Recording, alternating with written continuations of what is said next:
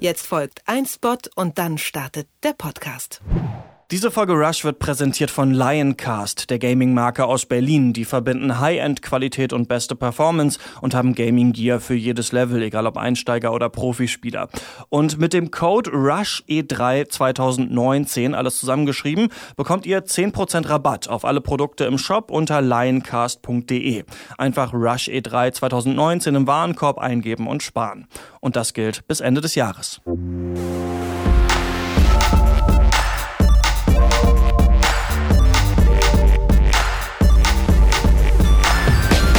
Ihr hört Rush, den Gaming-Podcast von Giga Games und Detector FM. Wir nehmen Spiele ernst und sprechen in dieser Folge natürlich über die E3 2019, die während dieser Aufnahme noch läuft. Aber die wichtigen oder beziehungsweise alle Pressekonferenzen sind schon äh, vorbei. Ich bin Christian Eichner und äh, rede natürlich mit zwei besonders breathtaking Personen, Alex Giersdorf und Lisa Fleischer von Giga Games. Hi. Hi. Hallo. Ihr habt äh, durchgemacht ne, und euch das alles live euch angeguckt, oder? Seid ihr, seid ihr fertig oder seid ihr froh, dass es rum ist? Mm, weder noch, also zumindest bei mir. Ähm, ich habe zum Glück diese Nacht relativ gut geschlafen und bin jetzt schon wieder so halbwegs auf dem Stand der Dinge, äh, was Wachheit betrifft.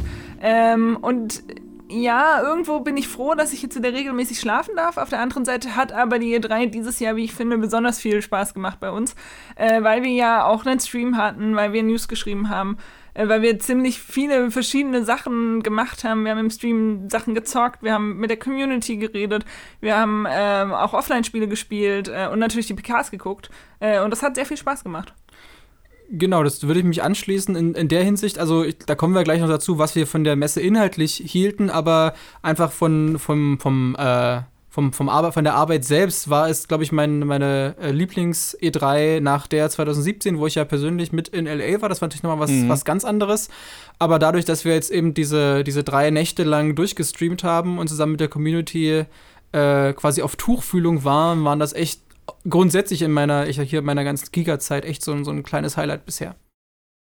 Für mich war es die E3, die ich wirklich viel, sehr viel auf Twitter verbracht habe. Das war die letzten Jahre noch nicht so stark, da habe ich es auch noch nicht so stark benutzt, aber diesmal fand ich wirklich krass, wie viel vorher und zwischen den Konferenzen geleakt wurde von irgendwelchen Leuten, wie viel hm. manchmal dann so eine halbe Stunde vor Konferenz irgendwelche Leaks nochmal online gegangen sind mit Themen, die angekündigt wurden. Ich finde auf jeden Fall nicht, dass das schlimm ist oder irgendwie Spoiler sind, wenn Leute äh, Sachen leaken, die irgendwelche Firmen dann an, später auf einer Bühne ankündigen. Aber bei manchen Sachen dachte ich mir langsam so gut, okay, das hättet ihr jetzt die Viertelstunde vorher hättet ihr das jetzt nicht hochladen müssen. So können die mir Leute. Also ich guck's ja dann, ich guck mir ja eh gleich die Werbesendung an, da werden sie es ja dann erzählt. Manchmal habe ich mich so ein bisschen gefragt, warum jetzt der Aufwand, zehn Minuten vorher hier nochmal irgendwie zu zeigen, ah, okay, äh, das Boxart von Watch Dogs sieht so und so aus. Aber das fand ich an dieser E3 eigentlich ganz interessant, wie stark ich das so live-ticker-mäßig auch auf Twitter äh, verfolgt habe und wie viel da schon so direkt diskutiert wurde. Ja. Irgendwo macht es ja auch die äh, Konferenz oder die Konferenzen fast schon wieder obsolet, weil man weiß im Voraus inzwischen sowieso schon, was angekündigt wird und wie es aussieht und welche Special Edition mit dazukommt und so weiter. Ähm, vielleicht ist das ja auch so ein bisschen der Grund dafür, dass die Messe halt an Relevanz verliert. Ich weiß es nicht, äh, weil man hat ja gesehen, dass Sony auch nicht mehr vor Ort ist und sehr viele Publisher einfach nur noch diese Konferenz nutzen, um Trailer zu zeigen und mehr verraten sie dann eh erst später. Also ja, ist nicht mehr so wichtig, die E3, meinem Gefühl nach. Wobei es ja spannenderweise auch fast dann am überraschendsten ist, wenn Sachen geleakt werden, die dann aber nicht auf der Messe präsentiert werden. Zum Beispiel mhm. gab es ja vor einigen Wochen schon einen relativ umfangreichen Leak äh, zum angeblich nächsten Assassin's Creed, was dann so ein Ragnarok-Wikinger-Setting äh, haben soll. Ja. Ähm, und das, da hätte ich damit gerechnet, dass das so eines der großen Headliner bei Ubisoft wird und dann wird das mit keinem Wort erwähnt.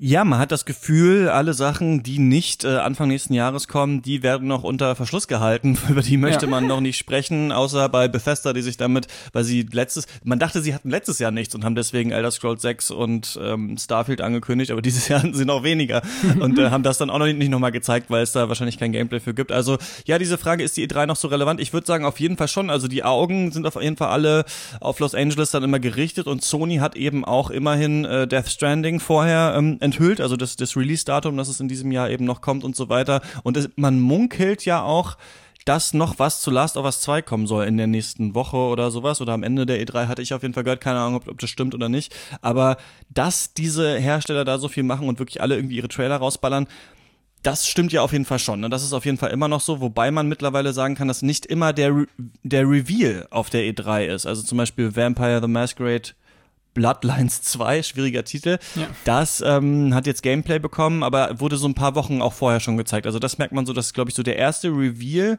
muss aus Marketing-Sicht scheinbar nicht mehr so wichtig sein, wenn der in diesem E3-Dunst so äh, passiert. Es sei denn, es ist was ganz Großes, wie jetzt natürlich im Breath of the Wild 2.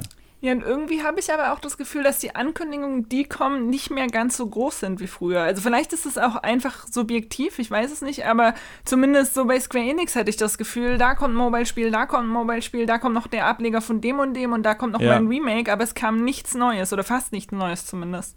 Und das äh, ist auch so ein Trend, der sich durch die ganzen Pressekonferenzen zieht, wie ich finde.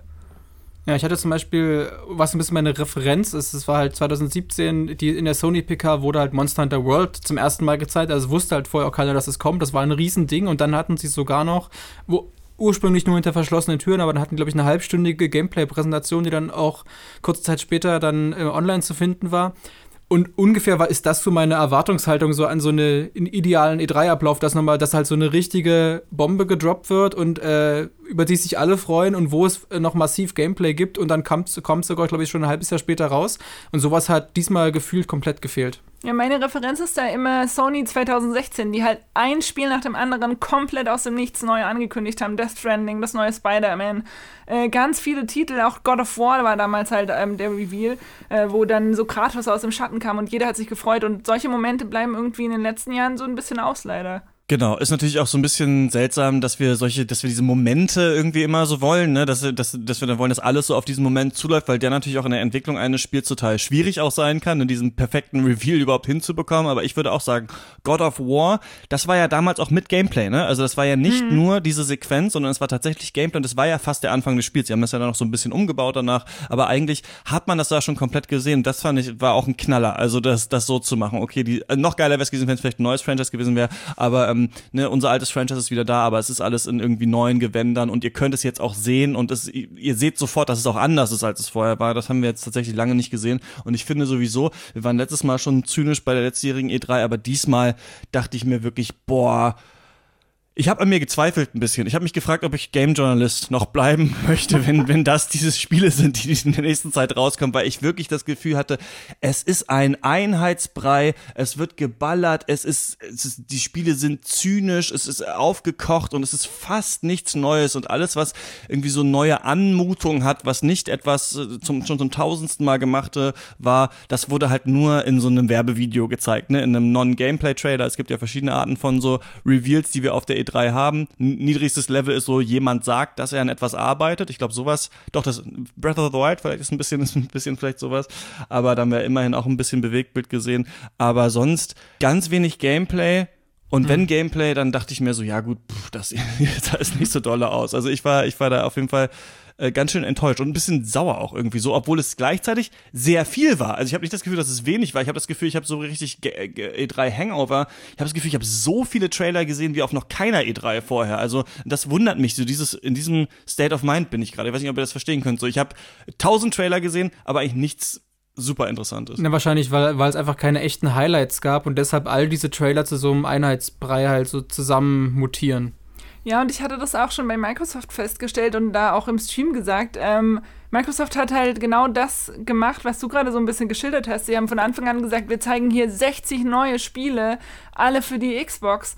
Und ich glaube, mir ist eine einzige Ankündigung hängen geblieben oder vielleicht zwei, weil alles irgendwie entweder Material war von Spielen, die ähm, fast schon draußen sind, von Spielen, die angekündigt waren schon, oder halt von irgendwelchen kleinen Ablegern, die sowieso nicht äh, jetzt ein Highlight sind, das mir im Kopf bleibt, sondern es ist halt nettes Beiwerk. Aber ähm, letzten Endes 60 Spiele waren es bei mir im Kopf dann nicht. Nee, und ich habe das wirklich, also mein zynisches Fazit ist so ein bisschen, die, die Nerds kriegen so, oder nee, die alten Gamer kriegen ihre alten Serien auch wieder zurück, ne, so Baldur's Gate 3 oder sowas. Also die alten kriegen das, was sie schon immer gespielt haben, nochmal neu. Die Jungen kriegen irgendwelche Online-Service, äh, Battle Royale Games und die Mitte kriegt irgendwie Marvel oder Star Wars oder sowas. Also mittlerweile habe ich wirklich so das Gefühl, oder ich möchte es andersrum mal sagen, ich habe, es gab ja diesen Trend, womit sich Microsoft auch sehr auf die Schnauze gelegt hat, war sozusagen, Xbox One ist jetzt auch ein, eine Fernsehmaschine und soll so alles zusammenbringen und sowas. Und davon sind sie ja stark zurückgegangen, indem sie jetzt sagen, das ist nur noch für die Gamer. Wir wollen nur noch Videospiele machen.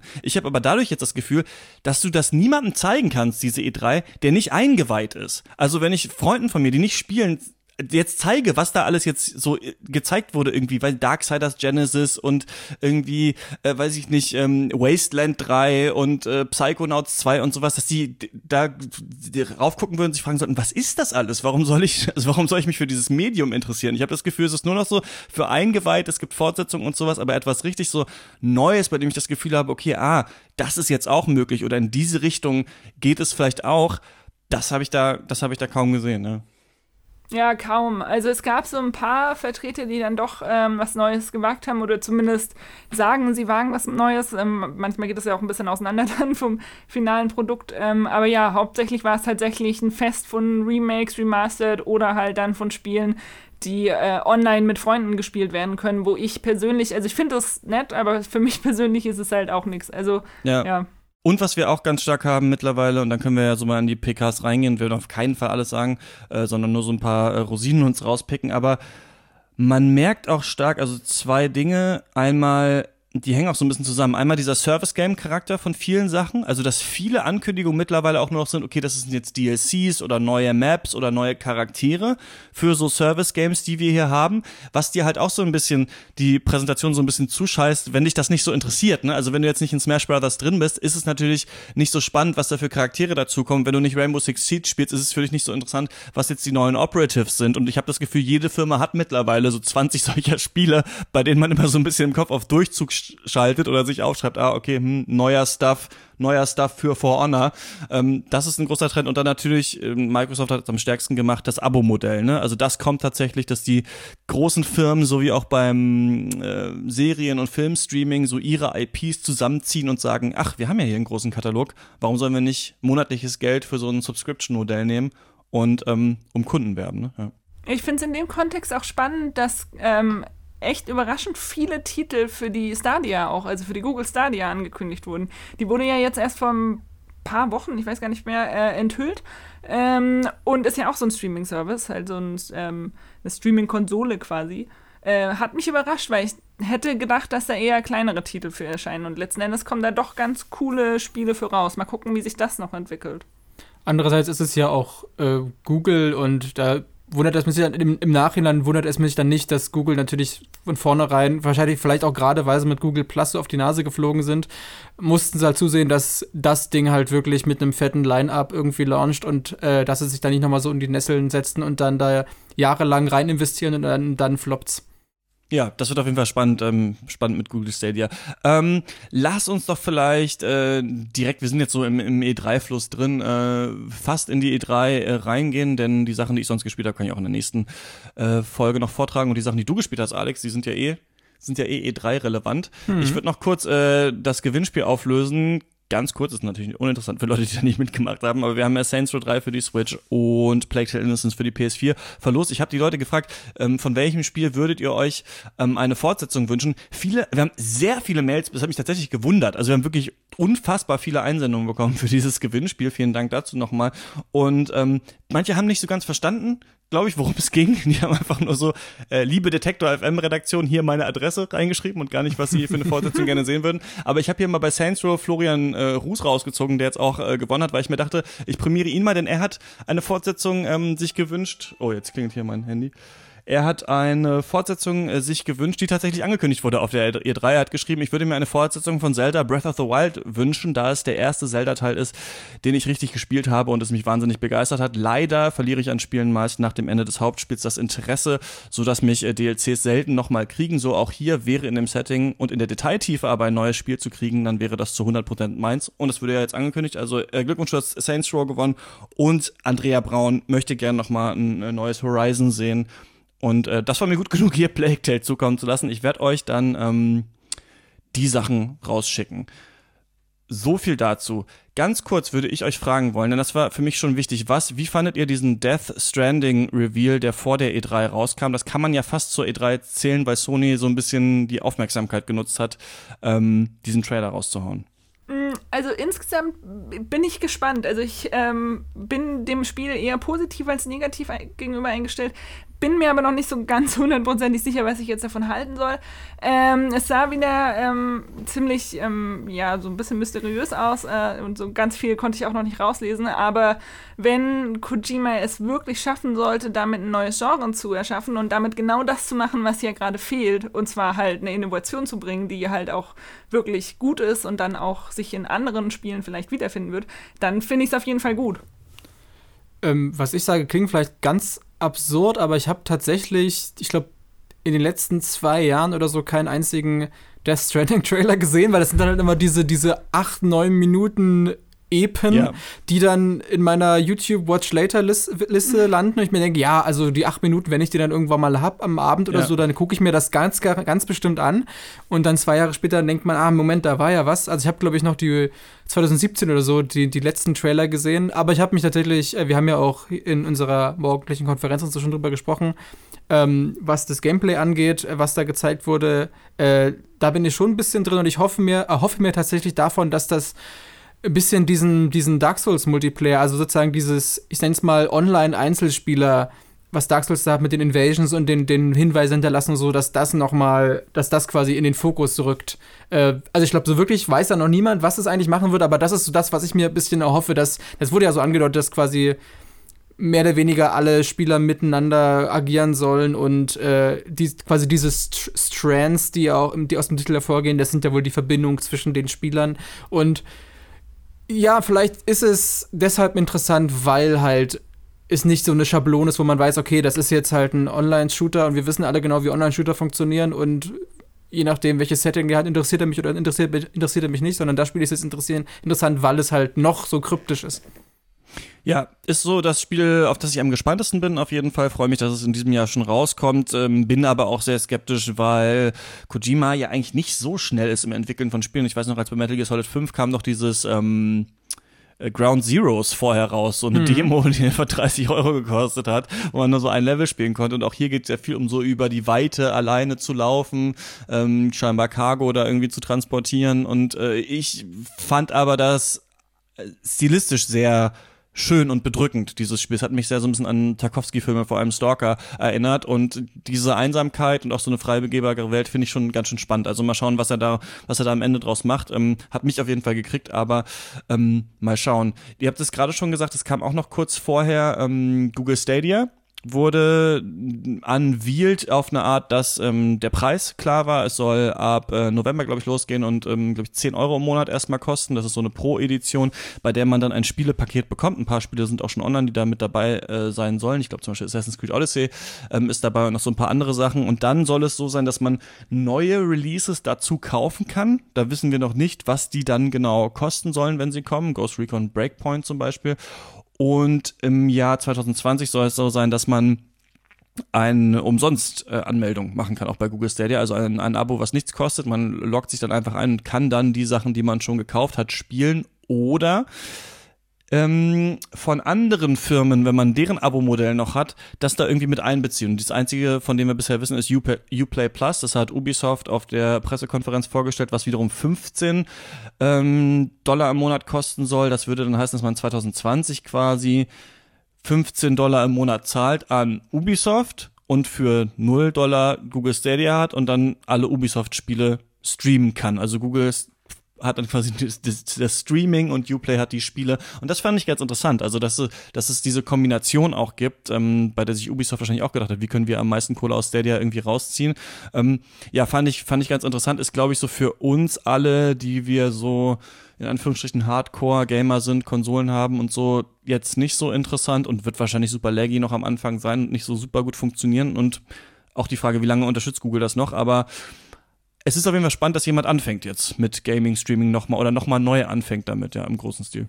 Ich frage mich halt so ein bisschen, ob sich das in Deutschland zumindest wirklich durchsetzen wird, weil Deutschland jetzt nicht gerade für die beste Internetverbindung bekannt ist. Und Ja. gerade auf dem Land, aber auch hier in Berlin stellenweise so Löcher sind, wo nicht wirklich Empfang ist, beziehungsweise wo du nicht wirklich eine gute Verbindung hast. Ähm, es gibt ja inzwischen schon auf der Seite von Google Stadia so einen Test, wo man testen Stimmt. kann, ob die Internetverbindung ausreicht. Ich kann mir tatsächlich vorstellen, dass es in einem Großteil von Deutschland nicht ausreicht und dass wir dann noch mal ein paar Jahre warten müssen, bis wir dann auch spielen können. In anderen Ländern kann ich mir das durchaus gut vorstellen. Tatsächlich, weil ähm, wenn man die richtige Internetverbindung hat, dann bringt das ja tatsächlich einiges, weil du musst die Konsole nicht zahlen, du musst nur irgendwie 10, 15 Euro im Monat zahlen und kannst dann zocken. Also gerade für Leute, die noch keine Konsole haben oder auch kein Geld für die neue Konsole haben, aber trotzdem neue Titel spielen wollen, könnte sich das dann tatsächlich anbieten. Aber wie gesagt, halt wahrscheinlich nicht in Deutschland, sondern anderswo. Und es ist ja im Idealfall vielleicht auch so ein Mittel, was ja entsprechenden Druck ausübt. Also wenn halt einfach so, so, so Services wie halt Netflix oder ein Stadia einfach äh, Schule machen und jeder das benutzen will, dann wird ja auch entsprechend politisch und wirtschaftlicher Druck auf, äh, sag ich mal, die Digitalisierung äh, auch auf ausgeübt, damit das irgendwann wirklich realistisch ist, dass eben auch auf dem Land die entsprechenden Verbindungen zur Verfügung stehen. Ja, irgendjemand muss mal damit äh, anfangen oder richtig an den Start gehen. Google macht es jetzt, wir werden das. Ja, wir werden sehen, wie das wird, ne? Aber natürlich, klar, Leute, die sich keine Konsole leisten können, aber tatsächlich zufällig eine sta stabile Verbindung haben und dann diesen Controller sich kaufen und diesen Dongle, gut, das sind dann auch nochmal 100 Euro oder so, und das dann in den Fernseher stecken können, könnte, könnte noch spannend werden, auf jeden Fall. Die erste große, naja, das ist eigentlich keine richtige Pressekonferenz, sondern es gab so unterschiedliche Videos hintereinander, die alle eigentlich völlig egal waren, außer das erste äh, war von EA, denn die haben endlich äh, Jedi Fallen Order vorgestellt. Das ist das Star Wars Spiel, das eine Star Wars Spiel, das sie fertig entwickelt kriegen. Nee, die Battlefronts hatten sie auch, aber die waren ja durchaus auch sehr umstritten. Ähm, es wird ein Singleplayer Action Story Action RPG vielleicht äh, sein, so ein bisschen im Dark Souls. So, ich finde, ja, Star Wars, Dark Souls, Uncharted, alles so zusammen in ein, alle Trends so zusammen in ein Spiel geklatscht, hat mich auch ein bisschen an God of War erinnert. Ähm, wird von Respawn entwickelt, den Titanfall-Machern. Wie fandet ihr das, was ihr da gesehen habt? Denn da haben wir ja tatsächlich Gameplay gesehen. Also ich fand's tatsächlich echt gut. Also mir hat's echt gut gefallen. Ich habe es mir irgendwie abends noch kurz angeguckt, äh, bevor dann äh, die Nachtschicht begonnen hat bei uns. Ähm, und mich hat's halt total an Uncharted erinnert. Dark Souls habe ich jetzt nicht ganz so drin gesehen, aber auf jeden Fall halt Uncharted linear durch, durch Levels laufen, da klettern können, da ähm, einfach rennen können, aber halt auch vor allem kämpfen können. Und das hat mich auch echt oder hat echt spaßig ausgesehen mit dem Lichtschwert. Also, dass du das halt werfen kannst, dass du normal damit kämpfen kannst, dass du die Zeit kurz anhalten kannst, dass du Gegner an dich ranziehen kannst, wegschmeißen kannst, dann auch die Umgebung wohl beeinflussen kannst, indem du da äh, Gegenstände wegdrückst, dass du weiter kannst. Das sah schon spaßig aus. Ich bin echt mal gespannt. Ähm, ich werde es mir höchstwahrscheinlich angucken, wenn es kommt. dachte mir halt so, einerseits sieht es sehr oldschoolig aus, also denn die, die letzten Star Wars Spiele, die so in diesem Stil waren, das waren ja dann so die, die Jedi Knights. Andererseits dachte ich, und ich, zum Beispiel muss ich dazu sagen, ich bin jetzt kein äh, Uncharted-Spieler, also ich wollte nicht, ich will jetzt nicht sagen kein Uncharted-Fan, weil das kann ich nicht sagen, weil ich habe halt noch nie Uncharted äh, gespielt. Vielleicht würde es mir großen Spaß machen, aber von dem, was ich gesehen habe, war es mir alles fast zu linear. Also gerade wenn ich es wieder mit einem Jedi Knight vergleiche, wo du diese sehr weitläufigen, sehr offenen Level hast und dementsprechend auch manchmal ein bisschen rätseln musst, mal Entscheidungen treffen kannst und so. Da hatte ich hier das Gefühl, das ist halt, also es ist halt immer super offensichtlich, wo es weitergeht. Die einzige Herausforderung ist, dass du zwischendurch halt Gegner äh, bekämpfen musst. Ich habe halt so ein bisschen die Hoffnung, denn ich vermute, also ich bilde mir ein, dass das mal irgendwo auch angeteased wurde, dass ähm, dadurch, dass man halt permanent neue Kräfte freischaltet, also neue äh, Jedi-Machtkräfte, zum Beispiel die, die Präsentation begann ja mehr oder weniger damit, dass er diesen einen äh, Turm irgendwie umgestoßen hat, damit er dann über diesen Abgrund drüber kam. Ich hoffe ein bisschen, dass es so sein wird, dass man nach und nach Kräfte freischaltet und dann auch alternative und neue Wege in den Leveln gehen kann, die vorher verschl verschlossen gewesen äh, sind, da man halt die Hindernisse noch nicht überwinden konnte. Und dass dadurch sozusagen so eine, so eine Semi-Linearität, dass vielleicht, wenn man das im ersten Mal in ein Level kommt, gibt es halt nur diesen einen Pfad, aber ich kann später mit neuen Kräften nochmal zurückkommen und habe plötzlich ganz, ganz neue Areale und finde da wieder neue Sachen. Das erhoffe ich mir ein bisschen, denn von dem, was ich bisher gesehen habe, natürlich sieht das cool aus, dass das atmosphärisch, die Kämpfe sehen, äh, sehen auch durchaus äh, spannend aus, so gerade mit diesen Fähigkeiten. Also ich glaube, das Highlight war ja echt diese, diese Zeitverlangsamung und dass dann noch der, der Stormtrooper in seinen eigenen, äh, in seinen eigenen Laser da noch reingezogen wurde und so. Das war schon echt witzig. Ähm, aber darüber hinaus erhoffe ich mir gerade, weil es halt äh, Respawn ist, die ja mit äh, Titanfall 2 eine echt richtig äh, tolle, kreative, originelle Singleplayer-Kampagne hingelegt haben, dass ich, also ich habe halt davon leider noch nicht so viel jetzt in der Demo gesehen, außer halt dem, dem Wallrun, der irgendwie, den, da sind, kommen sie halt nicht drum herum, den in jedes Spiel einzubauen. Ähm, da muss ich ähm, Alex zu seinem ersten Punkt tatsächlich, äh, oder, oder naja, widersprechen wäre falsch, weil das ist ja deine Meinung, aber meine Meinung dazu ist tatsächlich, dass es mal wieder ein Spiel geben sollte, das auf solche Fähigkeitenbäume, die total kompliziert sind, äh, verzichtet. Weil das gab es jetzt so oft, auch God of War hat es adaptiert, dass es früher zwar auch hatte, aber in einer abgeschwächteren Form. Ähm, und irgendwie jedes Spiel, das neu rauskommt, hat es auch. Und ähm, Uncharted war so das letzte Spiel, das, glaube ich, ein klassisches Action-Adventure war, wo es nicht solche Fähigkeitenbäume gab. Also ich habe nichts dagegen, wenn man sich irgendwie so zwischen drei entscheiden kann oder wenn neue Sachen dazukommen und erklärt werden, aber wenn du irgendwie alle zwei Minuten liest, äh, wenn du X, Viereck und X drückst, dann passiert das, aber wenn du X und dabei äh, R2 hältst und dann Viereck drückst und X, dann passiert was anderes. Das ist mir irgendwie, ich wünsche mir, wenn dir dann ein Spiel, das ein bisschen simpler ist. Gut, da, da möchte ich meine Aussage konkretisieren, denn da stimme ich dir grundsätzlich zu. Das hatten wir auch letztens schon, dass ich zum Beispiel bei Plague Tale hätte ich auch komplett auf diese ganzen Upgrade-Sachen verzichten können. Aber vielleicht dann meine ich vielleicht eben nicht einfach nur Skills, die man upgraden kann, sondern ich glaube, was ich mir eher wünsche jetzt von, von Jedi Fallen, und dass es eher in so eine Metroidvania-Richtung geht, dass man nach und nach halt seine äh, seine festen Power-Ups halt freischaltet, mhm. die man an bestimmten Storypunkten bekommt, die dann aber an anderen äh, Ecken, wo man schon mal war, sozusagen einen neuen Weg eröffnen, dass da sozusagen einfach nach und nach die Spielwelt freigeschaltet wird. Aber klar, auf dieses ganze Upgraden und hier nochmal 15% mehr und so, da kann ich inzwischen auch gern drauf verzichten. Ja, stimmt. Also so nach und nach Fähigkeiten freischalten, wie gesagt, da hätte ich auch nichts dagegen. Also, dass man mehr dazu lernt, ja, klar, gerne, aber nicht zu viel. ich bin da sehr skeptisch, was diese Metroidvania-Elemente angeht. Die wurden angesprochen auch von den Entwicklern, dass es sowas geben soll. Genauso wie du es gerade gesagt hast, ne, man bekommt etwas Neues, geht dann an einen alten Punkt zurück und dann kann man da eine Tür öffnen.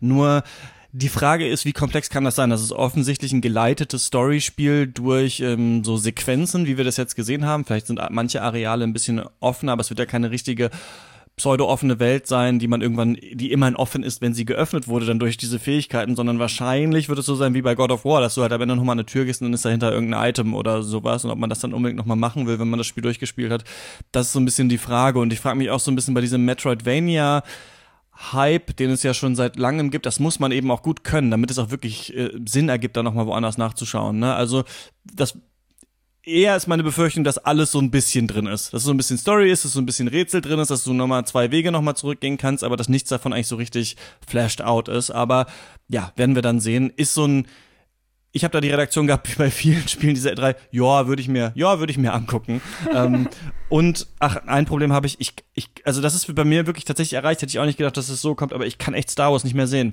Ich kann das nicht mehr, diese Welt, diese immer wieder irgendwer Neues mit irgendeinem Druiden in irgendeinem Raumschiff fliegen da irgendwie hin, immer die gleichen Planeten, immer die gleichen Sachen. I don't care anymore. So Lichtschwerter und Stormtroopers. Ich hab's jetzt auch echt oft gesehen und gespielt und natürlich nicht in dieser Auflösung, aber das ist, Wer weiß, ob es da noch andere Level gibt als diese hässlichen Lagerhallen, die wir jetzt gesehen haben, aber ich bin da so ein bisschen durch. Ähm, lass uns nicht zu lange damit aufhalten. Die Xbox-Pressekonferenz äh, war da und da war ja wohl, hatte ich so das Gefühl, die größ, das größte Narrativ, das bei allen Sachen nochmal gesagt wurde, dass es jetzt auch im Game Pass verfügbar ist und dass der Xbox Game Pass jetzt auch auf den PC kommt, nicht mit den ganz exakt gleichen Spielen, aber ähm, Microsoft hat schon ganz, ganz stark hier gesagt, dass natürlich alle First-Party-Titel, die sie haben, aber auch sehr, sehr viele andere, hauptsächlich Indie-Spiele, diese sogenannten 60 Spiele, die da waren, alle, fast alle im Game Pass ähm, verfügbar sind. Man merkt hier schon so ein bisschen, dass so es anfängt, so dass sich das Gaming Netflixisiert, oder? Und Microsoft da sehr vorne mit dabei ist, oder?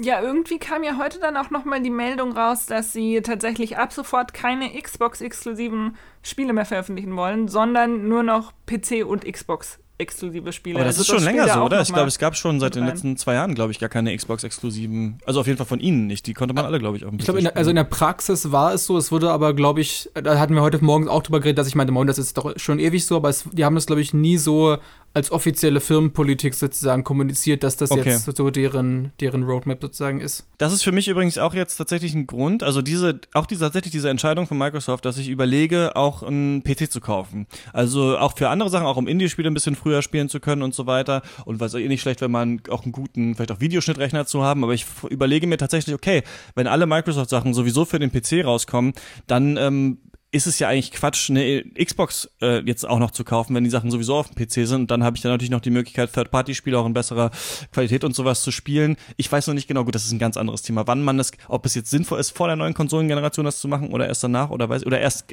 exakt vor Cyberpunk, habe ich mich auch gefragt, mhm. soll ich den dann kaufen, damit ich das, das auf jeden Fall richtig geil spielen kann. Egal, das sind Fragen, die ich mir stelle. Aber ja. es ist schon interessant, dass sie auf jeden Fall den Game Pass so stark machen und für den PC und so ist das natürlich, also bisher, ich glaube, gerade kostet er ja nur 5 Euro im Monat sogar, natürlich ein knaller Angebot. Das wird natürlich irgendwann teurer werden wahrscheinlich. Und äh, ich bin auch gespannt, wann Sony danach zieht. Aber an sich ist das schon ein interessantes Angebot, das auf jeden Fall Microsoft da so den Spielern macht und auch, ja, eine ganz gute Variabilität drin, ne? Also wirklich auch ab und zu so Spiele wie ähm, The Outer Wilds, dieses ähm, Space Exploration Game zum Beispiel, wo ich immer so denke, ach Mist, hätte ich jetzt Game Pass, dann hätte ich es jetzt schon direkt spielen können, ja. Ja, wobei ich halt sagen muss, äh, klar ist natürlich cool, dass es für, ein, für einen schmalen Preis so, so einen Pass gibt und man dann die Auswahl hat. Andererseits, wir hatten das ja vorhin schon mal kurz angeschnitten, von diesen 60 Spielen, die da vorgestellt oder gezeigt wurden, ist mir jetzt nicht wirklich was hängen geblieben. Ich kann mich noch an Keanu Reeves erinnern und das Cyberpunk-Release-Datum da hört es dann schon langsam auf. Und das war jetzt auch nichts Neues. Also man hat ja wirklich nie, überhaupt nichts Neues über das Spiel erfahren, außer äh, abgesehen eben von diesem Release-Datum. Und dass Keanu Reeves dabei ist. Also auch mitspielt, nicht nur bei der Pressekonferenz. Genau, aber sonst, äh, ihr könnt mir bestimmt gleich auf die Sprünge helfen, aber ich habe eigentlich diese PK schon wieder komplett vergessen. Ja, neue, die wurde ja, oh. ja. Eine neue Xbox wurde angekündigt. Ja, genau. ist, aber ich habe ja von Spielen jetzt geredet. Aber ähm, es stimmt, ich fand das auch also das war so Sensory Overload, ne? Nur Trailer an Trailer an Trailer an Trailer an Trailer. Und man dachte sich so, ach krass, Microsoft, die machen ja ganz schön viel. Und danach hat man so drauf geguckt und dachte sich, ja gut, aber was will ich davon überhaupt irgendwas spielen, was da gezeigt wurde? Also Alex, was dich vielleicht freuen wird oder ähm, was für dich natürlich vielleicht ein Game Pass-Kauf war, ist das ähm, The Outer Worlds, das neue Obsidian-Rollenspiel. Das ja. kommt in den Game Pass ab Stimmt, 25. das war, das war ganz am Anfang, da erinnere ich mich dran. Genau, genau, das war das erste, was ich, fand ich ein bisschen seltsam, also dass sie, dass sie damit so eingestiegen sind. Also das war ganz interessant. Ähm, aber eigentlich ganz konsequent, denn es ist wahrscheinlich von allem, was gezeigt wurde, auch mit das Beste. Also da habe ich auch sehr große Hoffnungen darin, weil es ist halt im Grunde ist es eigentlich ein inoffizieller Nachfolger zu Fallout New Vegas. Genau. Sieht in den Sachen, die man bisher gesehen hat, schon noch sehr hakelig aus. Auch die Gesichtsanimation wirklich echt nicht so gut. Ich denke, sieht da halt muss man aus so wie New Vegas. Genau, das sieht halt wirklich, also das hatte ich auch das Gefühl bei manchen, so ein bisschen auch wie bei Shenmue 3, so man kriegt jetzt auch wirklich noch mal, also halt ein bisschen hübscheres Shenmue 2 und mhm. so kriegst du halt ein bisschen aufgepäppeltes New Vegas, so, also da muss man, äh, glaube ich, mit klarkommen, aber es ist natürlich trotzdem interessant, was die da machen und ähm, das finde ich auf jeden Fall auch spannend. Microsoft hat weiterhin gesagt, woran Ninja Theory schon länger arbeiten. Ähm, die Macher unter anderem vom Devil May Cry Reboot damals, äh, DMC und natürlich ähm, Hellblade, die und das ist ja krass, weil sie gerade ja so als eins der interessantesten Story-Studios gelten, an Bleeding Edge arbeiten, das ein ja, Melee Overwatch eigentlich ist, so ein Online-Battle-Arena-Spiel, das ähm, viele, glaube ich, enttäuscht hat. Ich fand das Char Charakterdesign sah da richtig, richtig gut aus. Also, das hat mich, das hat mich irgendwie wirklich so ähm, überrascht, aber sonst das ist so eine Art Spiel, bei der ich denke, ja, schaust du da mal rein, wenn es raus ist und dann mache ich da zwei Matches online und denke mir so, ja, nee, muss, das muss auch nicht sein, ja. Ja, es ist halt super schade, weil wie du gerade schon angesprochen hast, sind sie halt eigentlich für ihre richtig, richtig guten Stories, für ihre richtig guten Charaktere halt bekannt. Und äh, gut, Overwatch-Charaktere sind auch schön und gut, aber an sich in so einem Spiel kommen die halt nicht zum Tragen. Und ich hoffe ja insgeheim, dass Microsoft sich auch noch an anderen ähm, Singleplayer-Sachen arbeiten lässt. Aber wenn das ist aber wohl so. Dieses Spiel war wohl lange schon in Entwicklung. Also das heißt, so dieses, ah, ja, also okay. Bleeding Edge hatten die schon vorher, äh, ich glaube sogar fünf Jahre oder so in Entwicklung, also schon richtig lange. Und ähm, die machen auf jeden Fall auch andere Sachen, ja. Okay, dann bin ich beruhigt. ja, nächste Sache, ihr habt es schon angesprochen. Cyberpunk äh, 2077 wurde gezeigt in eine, was ich eine seltsame Entscheidung fand, nachdem man schon Gameplay gesehen hatte, jetzt nochmal so einen Story-Trailer zu zeigen mit Charakteren, die man schon kannte, fand ich echt so ein bisschen komisch. Und dann kam der, ja, wohl äh, in Anführungsstrichen ikonischste Me Moment dieser Messe. Dann haben wir gesehen, dass Keanu Reeves, der berühmte Hollywood-Schauspieler, auch in diesem Spiel auftaucht als Charakter Johnny Silverhand. Ich musste das nochmal googeln und wirklich zu glauben, dass mein Name wirklich so dumm ist. Aber ja, er spielt Johnny Silverhand. Und dann kam auch Keanu Reeves auf die Bühne und es war so ein einer der wenigen, würde ich sagen, gibt's ja nicht mehr so viel, weil mittlerweile wirklich nur noch der Play-Knopf bei Trailern gedrückt wird und wir gar nicht mehr so viele Menschen haben, die da irgendwas erzählen. So ein Publikumsinteraktionsmoment, wo Keanu Reeves dann auch zu einem Fan, der gesagt hat, er sei breathtaking, gesagt hat, er wiederum sei breathtaking, auch so ein bisschen auf der, äh, aus der Spur wirkte, finde ich, aber auf so eine sympathische Art. Ähm, ich, ich sag mal, mein, mein Hot Take ist hier, das, ich finde das nicht gut, dass Keanu Reeves in Cyberpunk drin ist. Mich zieht das raus aus dieser ganzen Versprechung von Cyberpunk. Ich finde das seltsam. Ich will nicht ein ganzes Spiel mit Keanu Reeves rumhängen. Ich feiere auch Keanu Reeves nicht so doll. Also der galt ja immer so als jemand, der eigentlich nicht gut schauspielen kann. Jetzt ist er irgendwie so sympathisch und Everybody's Darling äh, geworden. Ich finde aber auch die John Wick-Filme, trotz der grandiosen Action-Szenen, ähm, sehr überbewertet. Aber ähm, also ich verstehe, ich finde es intelligent von CD Projekt Red hier diesen Moment so abzupassen, wo Keanu Reeves eben gerade so ein Internet-Meme ist und äh, John Wick draußen hat und in Fortnite drin war und so weiter und so fort und so ganz witzig. Aber so aufs Spiel bezogen finde ich das ehrlich gesagt relativ affig. Ich weiß nicht, wie es euch da geht. Kann ich ehrlich gesagt noch nie, also es hat mich jetzt nicht, nicht abgeschreckt. Ich dachte eher, oh, hm, cool, Keanu Reeves, den kennt man, der ist ja auch sehr sympathisch. Äh, das Ding ist halt eh echt, was du ja so angeschnitten hast dadurch, dass wir jetzt quasi letztes Jahr schon fast eine Stunde Gameplay gesehen haben, kam jetzt halt dieser, dieser Render-Trailer, der halt überhaupt gar nichts vom Spiel gezeigt hat. Und ich halt, bis auf, abgesehen vom Release-Datum, halt auch überhaupt nicht schlauer geworden bin, was das Spiel anging. Also wir hatten zum Beispiel bei uns auch im Stream hinter uns so, so ein Bullshit-Bingo hängen. Ein Punkt war nichts, war, äh, war nichts aussagender Teaser-Trailer und das hätte man grundsätzlich bei, so, bei der ganzen E3 eigentlich permanent äh, ankreuzen können, aber ich hab's dann, bin dann bei Cyberpunk aufgestanden und habe das angekreuzt.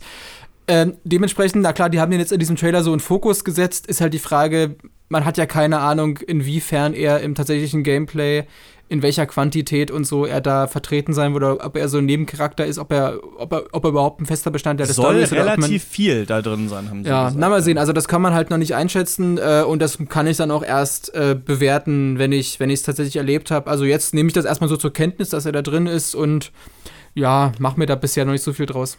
Und es kam ja tatsächlich im Nachgang, glaube ich, korrigiert mich, wenn ich da falsch liege und das doch ein anderes Spiel war. Aber ich glaube, im Nachgang kam noch mal echt viel Gameplay zu Cyberpunk, unabhängig von, von der Pressekonferenz. Ich habe es mir noch nicht angeguckt, aber ich glaube, da gibt es noch was.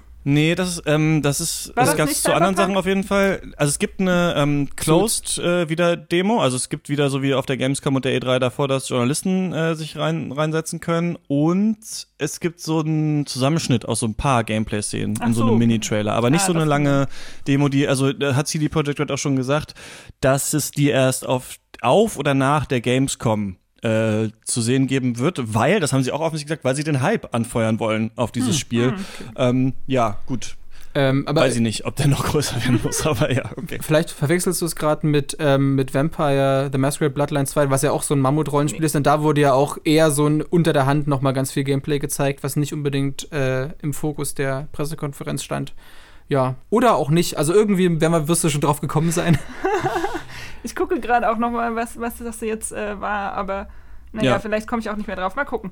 Finden wir noch raus. Ein anderes Spiel, was äh, das war für mich das einzig wirklich Interessante, was da gezeigt wurde, heißt äh, 12 Minutes. Das ist ein Spiel, was man so scheinbar aus der Top-Down-Perspektive sieht. Ein äh, ein Ehepaar sitzt an so einem Tisch und ähm, die Frau will ihm ein Geschenk geben und als äh, sie ihm das gibt, sagt er, Moment, wir haben das schon mal gemacht. Ich weiß, äh, ich weiß, dass du mir jetzt was schenken willst, aber gleich kommt hier ein Mann durch die Tür und wird uns umbringen wollen, weil du doch damals deinen Vater umgebracht hast. Und sie sagt so, hä, was ist los? Und das ist scheinbar ein, ja, immer in zwölf Minuten Zeitschleifen spielendes Spiel, in dem man herausfinden muss, was da eigentlich passiert ist. Ich weiß nicht genau, wie die Handlungsoptionen funktionieren, wie die Dialogoptionen funktionieren. Also man könnte tatsächlich auch ähm, sagen, es ist auch nur ein relativ nichtssagender Gameplay-Trailer gewesen, aber das war immerhin gute Werbung. Und ich finde, das ist so für mich so ein Problem an dieser E3. Denn wir treffen uns ja hier jedes Jahr um diese Zeit und schauen uns Werbung für Videospiele an, was ja schon an sich so ein bisschen seltsam ist, finde ich manchmal. Also zum Beispiel war ich an dem Tag der Microsoft-Konferenz, tatsächlich über die wir hier gerade reden, äh, in der Bar mit Freunden und bin dann einfach nach Hause gegangen um 10, um die Microsoft-PK zu gucken und dann wieder zurück in die Bar gekommen und jemand meinte, okay, wo warst du gerade, wo bist du hingegangen? Und dann, um das zu verständlich zu machen, warum ich nach Hause gehe, um mir Videospieltrailer anzugucken, live, äh, das war gar nicht so einfach. Und ich finde, wenn man sich das schon eingesteht, dass man das dann macht, dann sollte doch die Werbung wenigstens irgendwie Bock auf das Produkt machen. So, und das war bei mir fast gar nichts, so was wir hier gesehen haben. Und bei 12 Minutes dachte ich aber, okay, das finde ich interessant, wie man da am Ende rauskommt aus diesem Gameplay-Loop. Und das fand ich da total spannend. Im Gegensatz zum Beispiel zu uh, Way to the Woods, das ist so ein, so ein 3D-Spiel, wo man mit, als Rehmutter mit ihrem Gerätkids rumläuft, wo ich so dachte, ja, okay, die Indie-Entwickler machen einfach immer noch sowas wie Journey, auch fünf Jahre später. Also das hat mich nicht so gekriegt, aber 12 Minutes fand ich spannend. Sowas finde ich eigentlich immer ganz süß, äh, weil es halt zeigt, es gibt nicht nur AAA-Produktionen, die darauf gehen, dass man schön rumballern kann, sondern es gibt auch noch süße Spiele, die irgendwie ein bisschen, ein bisschen ans Herz gehen. Weil es erzählt ja tatsächlich, wie ich mitbekommen habe, auch eine relativ tiefsinnige Geschichte. Also du begleitest, wenn ich das noch richtig zusammenkriege, ähm, die Toten einfach ähm, ins Jenseits. das war doch ähm, Spiritfarer, oder? oder? Ach, stimmt, stimmt. Genau, das ist dieses 2D-Spiel. Oh ähm, genau, ja, ja, ja genau. Man kann es dir nicht verdenken, es waren wirklich sehr, sehr viele Spiele. Genau, Spiritfarer ist es, wo man so 2D auf so einer Gondel ist und dann äh, da so, ja, Genau, ja. die Toten ins Jenseits. Ja, kann auch, interessant. Kann auch alles, ne? Das sage auch gar nicht. Diese Sachen können natürlich interessant sein, aber wenn man natürlich 70 Trailer rausknallt und immer nur so ein bisschen ja. was sieht und alles jetzt auch nicht so besonders aussieht, dann ähm, mittlerweile, also am stärksten merke ich das bei 2D Metroidvania-Spielen, dass ich langsam denke, okay, Leute, hm. Äh, hm. also jetzt, welches kommt jetzt, jetzt kommt hier das, das Richtige, ne? Bloodstained von den eigentlichen äh, Castlevania-Machern, aber ich denke mir so, okay, das spiele ich noch und dann reicht's. und Hollow Knight Silk Song. Ja, okay, das spiele ich auch noch, aber dann reicht's wirklich. Ja. Äh, übrigens hatte Lisa doch recht, sie hat gerade nochmal die News rausgesucht. Es gibt einen 40 Sekunden Cyberpunk-Trailer mit 23 Sekunden Gameplay. Das habe ich also doch gerade auch die, schon gesagt. Hat, ich da hat die E3 alles. wirklich den, ja. Okay. ja, ja, den ja. gibt es. Der wurde aber auch bei dieser genau. Keanu Reeves-Sache irgendwo da drin kurz gezeigt, ja. Ja. Stimmt, ja. Na, wahrscheinlich ist es dann so, dass mein Gehirn halt 23 Sekunden Gameplay nicht als also so wirklich abspeichert als, hey, da wurde was gezeigt, sondern naja, es ist halt so ein Alibi-Trailer. Ja, und mein Gehirn hat aus ähm, wegen, wegen mangelnden Schlafes aus 23 Sekunden 23 Minuten gemacht und das war dann doch für mich ein bisschen beeindruckend. Ja. ja. Aber ja, da, ich meine, da weiß man ja schon oder hört man schon, dass das Spiel sehr, sehr weit schon sein soll. Ne? Dann zeig doch, zeig doch jetzt noch mal noch was. Also, naja, egal. Ja. Andererseits Gut. dachte ich mir halt gerade, weil halt letztlich schon so viel gezeigt wurde, dachte ich mir im Voraus schon, was wollen sie denn da jetzt noch zeigen? Und haben sie halt einfach konsequenterweise gar nichts gezeigt. Ja, das ist natürlich auch eh so ein bisschen die Frage, ne? Was wollen wir eigentlich so von der E3 wirklich? Wollen wir eigentlich alles schon sehen? Was, ich glaube, es ist so ein Mittelding, oder? Man möchte relativ spät, wenn es nicht mehr so lange hin ist, klar zu sehen bekommen, was soll das hier für ein Spiel werden. Meinetwegen kann es auch noch viel früher angekündigt werden. Manche sagen ja, man sollte ganz transparent wissen, woran welches Studio jederzeit arbeitet. Halte ich für nicht ganz so sinnvoll, weil natürlich auch viele Spiele wieder gecancelt werden und so weiter und das natürlich auch Unternehmen sind, die Geld machen ähm, müssen. Deswegen verstehe ich schon, dass sie so ein bisschen die Informationshoheit haben, aber ja, so abgespeist werden mit 1000 so Gameplay ähm, mit so 1000 nicht Gameplay Trailern ist glaube ich Quatsch. Sonst war gar nicht mehr so viel interessantes in der Microsoft Konferenz außer natürlich die Konsole, über die wir gleich reden können und auch leider gespoilert. Das wäre, glaube ich, für mich, wenn das nicht, oder was heißt gespoilert, wenn das nicht geleakt worden wäre, hätte mich das, glaube ich, wirklich sehr überrascht. Aber es äh, munkelte man ja schon sehr lange, so wie wir auch im letzten Podcast, Alex, dass ähm, Elden Ring kommt. 2020 äh, wohl ein äh, Spiel, was für die aktuelle Konsolengeneration noch entwickelt wird. Und zwar ist es eine Kooperation von From Software beziehungsweise Hidetaka Miyazaki, der so ein bisschen als deren Mastermind äh, gilt und Studiochef ist. Und George R. R. Martin, der ja eigentlich anderes zu tun hat, nämlich noch weitere Game of Thrones Bücher zu schreiben, aber der hier ähm, ja denen dabei geholfen hat, diese Geschichte zu schreiben. Es soll ein Open World Dark Souls eigentlich werden. So kann man es, glaube ich, sagen. Also es soll ein Spiel in der offenen Welt sein, in dem man in verschiedene Königreiche reist, da, da glaube ich, die Herrscher umbringt oder die Bossgegner und dann deren Fähigkeiten bekommt und dann durch diese Welt läuft. Klingt sehr spannend, ist wohl unser größtes, das größte Projekt, das wir jemals gemacht haben, hat Miyazaki gesagt und ist interessant. Haben wir hier aber auch nicht gesehen, das Spiel, sondern halt auch genau. nur so ein Mood-Trailer und vor allem ein, also wie wir ihn exakt auch wirklich bei jedem From Software Spiel jetzt schon gesehen haben. Also jedes From Software Spiel fängt ja auch mit so einer kurzen Videosequenz an und jetzt auch das. Ja. Und da dachte ich mir so, ja, okay, gut, ähm, aber dann wird es noch ein bisschen dauern, wahrscheinlich, bis wir da ja. mehr zu sehen. Vielleicht ist es erst die nächste E3. Ich glaube, Sekiro hatten sie auch ich glaube, das war bei den Game Awards, aber auch lange vorher mit so einem ganz, ganz kurzen Mood-Trailer angekündigt. Ja. Ja, ist auch wieder symptomatisch jetzt für diese E3, dass du hast zwar gesagt, hey, und die haben das und das gesagt und Open World und Königreiche, aber davon ging ja nichts aus dem Trailer vor. Der war tatsächlich, äh, da habe ich mich drüber gefreut, der war echt atmosphärisch und man hat halt auch tatsächlich diese bisschen diese Kooperation äh, schon, schon gespürt, aber über das Spiel selbst, über die Mechaniken wurde ja wirklich gar nichts verraten. Ähnlich bei Project Scarlet kommt Holiday 2020 mit Halo Infinite zusammen, die neue Konsole von Microsoft. Und es war exakt der gleiche Kram, den sie hier bei der Xbox One X gemacht haben. Vor zwei Jahren war das, glaube ich, wo sie Leute sitzen vor so einem vor irgendeiner schwarzen Wand und erzählen, wie amazing und wie krass die nächste Konsolengeneration wird und 120 Frames und äh, weiß ich nicht, was, wie viele Teraflops und so. Aber eigentlich haben wir da nichts gelernt, oder? Ja, ging mir ähnlich. Irgendwie haben sie wieder nur, und das war ja auch so wie bei ähm, Project Scorpio beziehungsweise der Xbox One X, Sie haben eigentlich nur mit technischen äh, Spezifika um sich geschmissen und eben dann noch mit dem Release-Titel, das war noch eine Überraschung, Halo Infinite. Aber ansonsten fielen da einfach nur die Worte 8K, SSD und eben 120 Frames per so äh, Seconds und das war es dann irgendwie auch schon mehr. Habe ich davon tatsächlich nicht mitgenommen. Was ja auch irgendwie genau so diese Benchmarks sind, die man halt auch erwartet. Also wenn sie jetzt nicht sagen, also wenn sie es gesagt haben, ja, wir schaffen zwar 8K, aber nur 30 Frames, dann wären auch alle enttäuscht gewesen. Also irgendwie müssen die ja genau diese fast schon Meme-Erwartungen ja erfüllen. Ich glaube, das Problem ist, dass man sich dann dann denkt, naja gut, ich gehe sowieso davon aus, dass die nächste Konsolengeneration schon einiges können wird, aber wie sieht sie denn aus? Ich glaube, das wäre das, da hätten, das hätten sie vielleicht noch so als Kicker wirklich machen können, also wenigstens zeigen, hey, so sieht dann äh, die Box aus. Ähm, naja, weil dann kann man sich ja irgendwie was drunter vorstellen, weil man einfach nur weiß, okay, Project Scarlet, das ist vielleicht auch noch nicht mal der finale Name und dann so ein paar Zahlen, hm. Ja. Vielleicht wollten sie aber auch nicht den Fehler machen, zu viel bekannt zu geben, weil das hat ja tatsächlich letztes Mal Sony enorm genutzt bei dem Release der PlayStation 4, dass äh, Microsoft sich halt erst verschissen hat und danach konnte Sony kommen und sagen, hey, wir haben auch eine neue Konsole, aber die ist viel geiler und die macht vor allem nicht das falsch, was Microsoft falsch macht. Vielleicht äh, haben sie damit Sony so ein bisschen den Wind aus den Segeln genommen. Oder zumindest keine Vorlage geliefert, genau. äh, die Sony dann ausnutzen kann. Ja, und das sind auch Specs, die man auch so in der Art wohl schon von Sony auch gehört hat, ne, dass die, die PlayStation 5 eben auch das so können soll ungefähr. Also die halten sich da sehr bedeckt. Natürlich ist das so ein bisschen Politik auch und taktieren, wer wagt sich zuerst nach vorne, was wird bekannt gegeben und so weiter. Andererseits muss man sagen, es ist halt nichts, also nichts Besonderes bis jetzt, ne? Das äh, einerseits geil, dass wir nicht 100.000 Kinect-Spiele äh, bekommen jetzt jede Woche. Andererseits das ist eine Box, ne? Es ist, eigentlich ein Computer. So ein Computer, den man mhm. sich halt einmal kauft und dann äh, acht Jahre, sieben Jahre Spiele drauf spielt, so ungefähr. Das kommt halt dann nächste, nächste Weihnachten raus. Und dann haben sie, wie ich finde, was fast eine Frechheit war, ähm, mit diesem auch nicht Gameplay-Trailer von der Halo Infinite geendet, der halt so ganz okay war, aber das muss ich jetzt auch noch mal einmal sagen. Microsoft, äh, gut, wir wissen nicht, was das für ein Spiel ist, aber bis jetzt reißen die echt nichts, was First Party angeht, wenn man mich fragt. Also, die haben jetzt viele Studios gekauft, jetzt ja auch noch ähm, Double Fine mit dazu und so, aber bisher produzieren diese Studios echt entweder, finde ich, nichts von Relevanz oder neue Spiele in alten Serien, die wirklich sie sehr, sehr ähneln, im Gegensatz zu zum Beispiel God of War von Sony, das wirklich nochmal in eine andere Richtung geht. Also wir wissen es noch nicht, aber ja, Game Pass ist eine beeindruckende Sache, aber nicht unbedingt mit diesen ganzen First-Party-Spielen.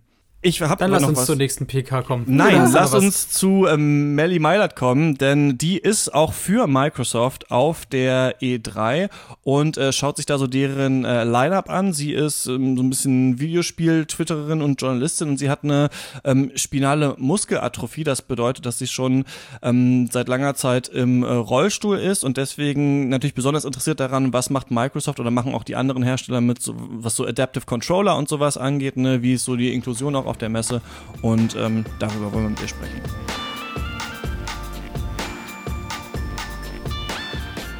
Hallo Melli. Hallo. Wie äh, ist es jetzt gerade hier in äh, Leipzig, äh, wo ich dich anrufe, ähm, kurz nach, na, kurz vor 10 Uhr morgens am Freitag? Bei euch ist es jetzt schon nachts äh, um 12. Äh, die Messe ist mittlerweile zu. Wie geht's dir? Ähm, mir geht's ganz gut. Ich bin bisschen müde. Es war unheimlich anstrengend, die ganzen Eindrücke zu verarbeiten, aber auf jeden Fall super spannend. Ja, und es war total heiß, oder? Also ich habe nur gehört, dass es un unendlich heiß gewesen sein muss in LA. Ja, also heute war es echt angenehm, aber die anderen Tage war es immer so 30, 32 Grad und auch ziemlich hohe Luftfeuchtigkeit. Also wenn man draußen war, war es wirklich ekelhaft. Du bist ja ähm, mit Microsoft oder mit Xbox hauptsächlich da gewesen, ne? Wie ist es denn dazu gekommen? Ähm, ich habe im letzten Jahr den Adaptive Controller von Xbox getestet ähm, und darüber gebloggt und auch auf Twitter das eine oder andere geschrieben. Und dann ähm, ja, ist irgendwie der Kontakt mit Microsoft geblieben. Und ähm, neben so einem kleinen Porträtvideo, das im Mai entstanden ist, wurde ich auch gefragt, ob ich zur E3 mitkommen möchte. Und ähm, ja, natürlich habe ich das angenommen, weil so eine Möglichkeit bekommt man, glaube ich, nur einmal im Leben. Und ja. Und wie war es für dich, da so anzukommen? Oder was sind so deine, ja, deine ersten Eindrücke irgendwie gewesen? Man hört ja immer nur so davon, wie es da so ist auf der E3, aber wenn man, ich war auch noch nicht da, ähm, kann mir auch äh, also nur so von so Videos und so und Erzählungen halt vorstellen, wie es ist. Wie war es für dich? Also es ist auf jeden Fall ziemlich viel zu sehen, so von Menschen und ja, die ganzen Stände und Pressekonferenzen und das alles. Äh, es ist auf jeden Fall was anderes als die Gamescom, die wir in Köln haben. Also es ist ein anderes Publikum irgendwie und ähm, obwohl das Gelände kleiner ist, wirkt es trotzdem irgendwie größer, so vom, ja, einfach vom Gefühl her, keine Ahnung. Und wie ähm, rollstuhlgerecht ist das da alles so? Also war das für dich da einfach, dich da so gut durchzubewegen durch die Messe? Grundsätzlich schon. Also es gibt überall Aufzüge und ähm, die Türen sind breit genug. Es ist auch eigentlich alles ebenerdig.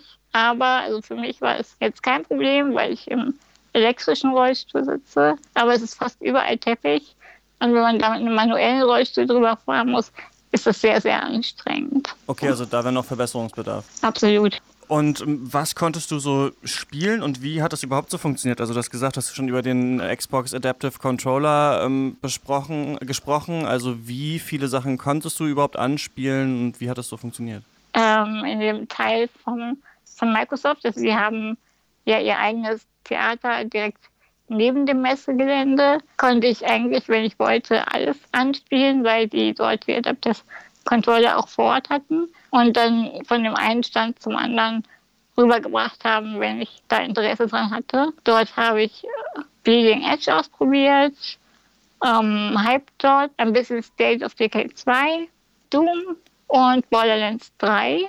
Da konnte ich halt dann überall mit dem Adaptive Controller spielen. Und im Messebereich selber hätte ich heute Ghost Recon ausprobieren können.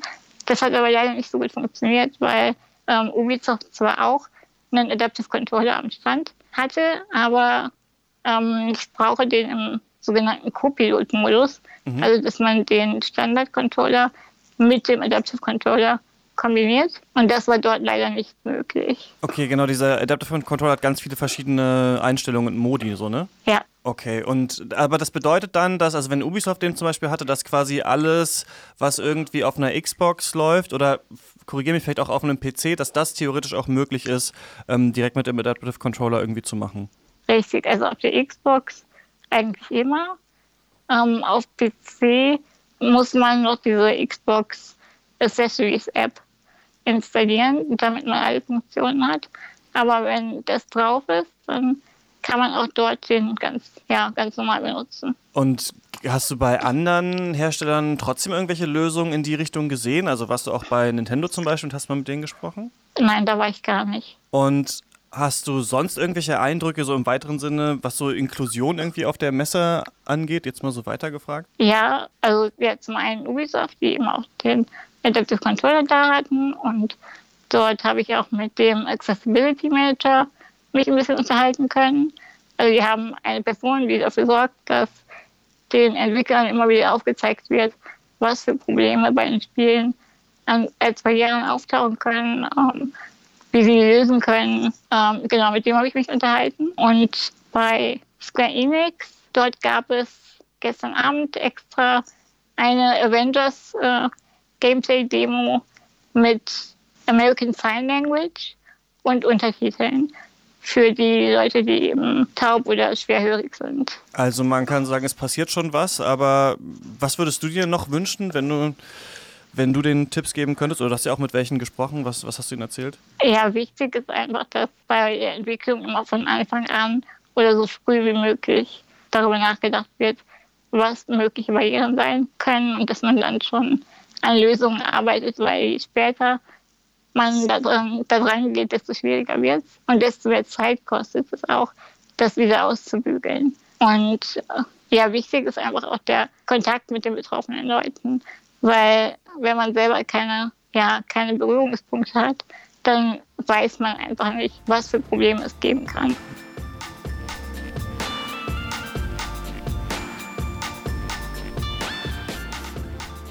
So viel also zu Melly Meilert und unserem Gespräch. Ähm, vielen Dank nochmal an dieser Stelle, dass äh, sie mit mir geskypt hat da aus der Messe. Und ja, lass uns zu Bethesda kommen. Da finde ich, gab es eigentlich überhaupt nichts Interessantes zu sehen. Ähm, zwei neue IPs wurden angekündigt. Ghostwire Tokyo, das ist von Tango Gameworks, die vorher äh, das Studio von ähm, Shinji Mikami, ne, die vorher Evil Within gemacht haben. Äh, bei denen und dann Deathloop, das ist von Arcane, die vorher Dishonored und Prey gemacht haben. Da haben wir nur Mood-Trailer bekommen. Ähm, ansonsten wissen wir natürlich, dass Wolfenstein Youngblood rauskommt und Doom Eternal hat ein Datum bekommen am 22.11. Ähm, bevor wir dazu kommen, da hast du ja Eindrücke, Alex. Ähm, habt ihr zu diesen anderen beiden Spielen was zu sagen, zu Ghostwire und Deathloop? Zu Deathloop habe ich nichts zu sagen und ja, Ghostwire ist halt auch wieder so ein, so ein kleines Highlight, weil es halt mal was Neues ist und, und der Trailer auch echt äh, äh, vielversprechend, was heißt vielversprechend, aber er, er, sieht halt, er hat halt Interesse geweckt, aber da ist es vielleicht wieder so ein ähnliches Ding wie auch bei Elden Ring und Death Stranding. Man ist halt interessiert, weil man noch nicht wirklich weiß, was einer wartet und das weckte halt die Neugier, sobald vielleicht äh, verpufft das dann alles auch, aber es ist zumindest erstmal ein Spiel, allein dadurch, dass es mal was Neues ist, Interesse weckt, ja. Ja, ist jetzt auch nicht so mein Genre, wird ja wahrscheinlich wieder ein klassisches Horrorspiel sein. Ähm, aber es sah ja auf jeden Fall interessant aus. Ich kann mir auch noch nicht so wirklich was äh, darunter vorstellen. Ich kann mir aber tatsächlich vorstellen, dass die Atmosphäre zumindest ähnlich wird wie das Stranding. Also, dass du halt eine relativ ausgestorbene Welt hast ähm, und dann so ziemlich viele Monster hast. Obwohl das geht nicht ganz in Richtung das Stranding, aber halt sehr, sehr düster quasi wieder. Das sah schon interessant aus. Da kam mir tatsächlich gerade ein Gedanke, wo wir aber, glaube ich, bei Ubisoft mal dann im Speziellen drauf zukommen können, denn dass wir vielleicht, glaube glaub ich, in so einem Punkt angekommen sind, dass so die letzten zehn Jahre, was man, oder generell, was merkt man auch im Filmbereich ganz extrem, dass immer einfach nur Fortsetzungen und Spin-offs von bekannten Marken kommen, weil die wissen, hey, das, die hat das schon mal funktioniert, die wird auch in Zukunft funktionieren. Inzwischen ist das aber bei mir schon umgeschwungen in so ein Ding von, okay, von dem Teil haben mich, haben mich die ersten acht Teile nicht interessiert, dann ist mir der neunte jetzt auch egal und dann blacke ich da schon total aus, ja. äh, dass eigentlich vielleicht dann dadurch irgendwann, vielleicht bin ich ja nicht der Einzige, dem es so geht, dass dann auch mal aus einem, quasi aus einer wirtschaftlichen Sicht es notwendig sein wird, mal wieder neue Marken zu bieten, weil irgendwann die Begeisterung für die alten dann verpuffen wird.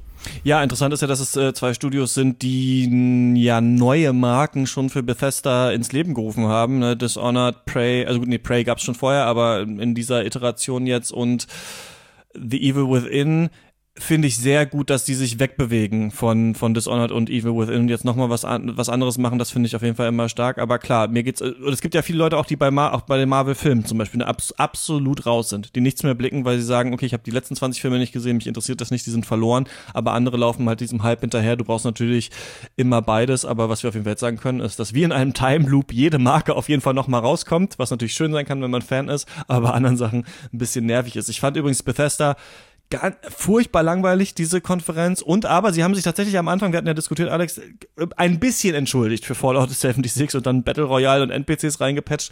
Ähm, aber lass doch mal kurz zu, das ist natürlich interessant, dass du zwei Spiele auch schon gespielt hast, äh, die bald rauskommen, nämlich Doom Eternal und Wolfenstein Youngblood. Erzähl doch mal was dazu. Genau, da war es natürlich so, dass man da zwar kurze Trailer gesehen hat, aber nicht wirklich äh, tief ins Gameplay reingegangen bin. Und da hatte ich ja durchaus, durchaus einen Vorteil, dass ich das halt schon machen durfte. Ich durfte beide Spiele eine Stunde ungefähr anspielen, also jeweils eine Stunde, insgesamt zwei. Äh, und das sind tatsächlich ähm, so auch kleine Highlights für mich in diesem Jahr. Also, das ist wieder das Absurde, weil weil ich halt das Gameplay hatte und wirklich mal Informationen zum Spiel bekommen habe, kann ich mich jetzt darauf, auch darauf freuen, wenn ich nur diese Gameplay, nur die Trailer auf der E3 gesehen hätte, dann werden die vielleicht auch mit dem ganzen Rest verpufft. Also man merkt schon, dass das durchaus einen, einen Unterschied ausmacht. Ähm, um ins Detail zu gehen, bei Doom Eternal ist es tatsächlich überraschend verkopft. Also tatsächlich ist ja Doom vielleicht entgegen seines Rufs doch immer schon ein relativ strategisches, verkopftes Spiel gewesen, äh, weil ist sehr stark damit arbeitet, dass sich jeder Gegner anders anfühlt. Jeder Gegner hat ein bestimmtes Bewegungsmuster. Man braucht immer eine bestimmte Strategie, ne, äh, um dagegen, um gegen das Monster zu kämpfen. Bestimmte Waffen bieten sich besser an als andere. Das war immer schon äh, sehr zentral in der DNA dieser Serie. Und das wurde dann sehr klug kombiniert mit den Glory Kills im 2016er Dooms, die einen permanent dazu bringen, in Nahkämpfe zu gehen und sich nicht irgendwo hinter der Deckung zu verschanzen, was einem ja sozusagen die Call of Duties dieser Welt ja jahrzehntelang beigebracht haben, dass das der richtige Weg ist, einen Shooter zu spielen oder generell diese ganzen Deckungsshooter und Doom war da so ein Gegenmodell. Und genau dieser Glory-Kill-Aspekt ist jetzt noch mal, noch mal viel stärker ausgebaut und fokussiert worden, dadurch, dass jetzt, äh, das gab es zum Teil schon im 2016, dass einerseits noch die Kettensäge in diese Rotation hinzu, äh, dazukommt, denn wenn man mit, der, mit einer Kettensäge einen Glory Kill macht, bekommt man Munition zurück. Für den regulären Glory Kill bekommt man äh, Lebensenergie und dann hat man noch einen Flammenwerfer und der wiederum bringt Rüstung und dann haben die diese Fähigkeiten aber auch alle noch so ein bisschen so einen Cooldown und man muss also dann wirklich sehr überlegt vorgehen und permanent sozusagen seine, so seine Ressourcen so mini-managen. Und es ist halt nicht mehr einfach nur dieses stumpfe, okay, ich sehe einen Gegner, schieß drauf und mache eventuell noch einen Glory Kill, um ein bisschen Energie zu bekommen, sondern ich habe echt gemerkt, dass einem dann nicht nur, weil es so schnell, sondern vor allem, weil man halt im Sekundentakt diese, diese Entscheidung treffen musste, dass einem da schon ein bisschen der Kopf raucht. Also ich habe tatsächlich eine Vorschau geschrieben mit, dem, mit der Überschrift Doom Eternal ist äh, wie Tetris mit Schrotflinten, denn ich finde, das ist ein bisschen so eine ähnliche Faszination. Also wenn man zum ersten Mal Tetris spielt, ist man auch überfordert und weiß gar nicht genau, was man da eigentlich macht und man verliert sehr schnell.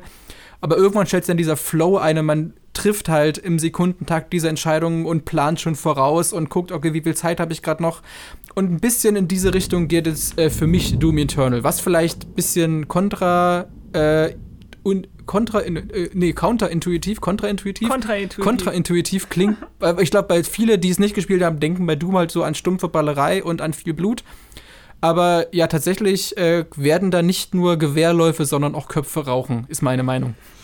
Das klingt spannend auf jeden Fall. Klingt ja so wie das, was wir uns so ein bisschen erhofft haben vom Shooter-Genre ähm, in Zukunft, dass man auch ein bisschen mehr nachdenken muss. Donnert's gerade bei euch so doll eigentlich? Ja, hier geht gerade die Welt ein bisschen unter Ja, das, war vor, das war vorhin hier in Leipzig, so, das ist noch nicht rübergezogen.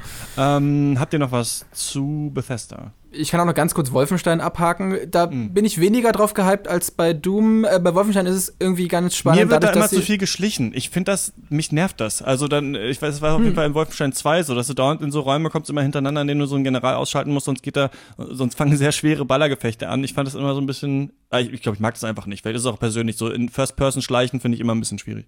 In der Demo, die ich gespielt habe, da mussten wir gar nicht schleichen. Ich glaube, wir hätten schleichen können, wir haben es aber nicht gemacht. Deshalb kann ich noch nicht sagen, wie weit das im Fokus stehen wird. Was mir da aufgefallen ist, die mussten ja das, das Spiel quasi oder die Kämpfe für, für Koop neu designen. Also ich glaube, wenn man zum Beispiel jetzt The New Colossus im Koop spielen würde, wäre es halt einfach viel zu leicht. Dadurch haben sie jetzt, hat, fühlt es sich teilweise viel mehr wie so ein, fast schon wie so ein Destiny an. Also zum Beispiel ist es inzwischen auch so, dass die Gegner, die haben Level und die haben auch Lebensbalken. Oh um nein. zum Beispiel gerade, äh, was jetzt nicht unbedingt heißt, das war auch meine, meine kritische Frage, okay, heißt das jetzt, dass ihr, dass ich, äh, dass jetzt zum Beispiel Gegner viel mehr aushalten als früher und das ist angeblich wohl nicht so. Also, so gerade so ein Standardsoldat, wenn der einen Kopfschuss abkriegt, dann wird der auch ordnungsgemäß umfallen. Es geht eher darum, also zum Beispiel selbst in New Colossus hat ja, wenn du gegen so einen Panzerhund gekämpft hast, hat er auch schon, das hat auch schon einige Minuten gedauert, um einfach, um da jetzt quasi die Übersicht zu behalten, um diesen Fortschritt zu tracken, hast du jetzt halt, äh, siehst du jetzt auch die Lebensenergie der Feinde, muss man dann halt gucken, wie sehr sich das wirklich auswirkt, aber einfach durch diesen, dieses Spielgefühl von, okay, ich laufe ja gerade mit einem Mitspieler oder mit, mit, mit einer Mitspielerin zusammen rum und schieße auf irgendwie auf einen Boss, der minutenlang die Kugeln aushält wie so ein, wie so ein Schwamm. Das fühlte sich dann schon wie so ein Destiny plötzlich irgendwie an. Das war natürlich jetzt Teil der Demo. Ähm, ist allerdings dadurch auch wesentlich anspruchsvoller als äh, das, die, die Singleplayer-Wolfenstein-Spiele. ähm, ja, es ist halt, es, man merkt halt wirklich, es ist kein Wolfenstein 3, was jetzt auch Multiplayer hat, sondern es ist halt wirklich ein, ein Spin-off. Ist, was auch übrigens spannend ist, äh, dass es äh, nach dem ja noch nicht mal wirklich angekündigten Wolfenstein 3 spielt, denn das ist ja so als Story-Trilogie angelegt und äh, inhaltlich spielt äh, das Ganze nach Wolfenstein 3. Was auch bedeutet, es ist quasi eigentlich die Story von Wolfenstein 3 schon gespoilert. Und zwar, Blaskowitz überlebt und Blaskowitz tötet Hitler. Also, wer das noch irgendwann noch spielt, wird den dritten Teil äh, mal gucken, ob die noch irgendwelche Überraschungen parat haben. Die haben ja auch bei ähm, Far Cry New Dawn auch diese Lebensbalken eingeführt. Ich finde das furchtbar, einen furchtbaren Trend.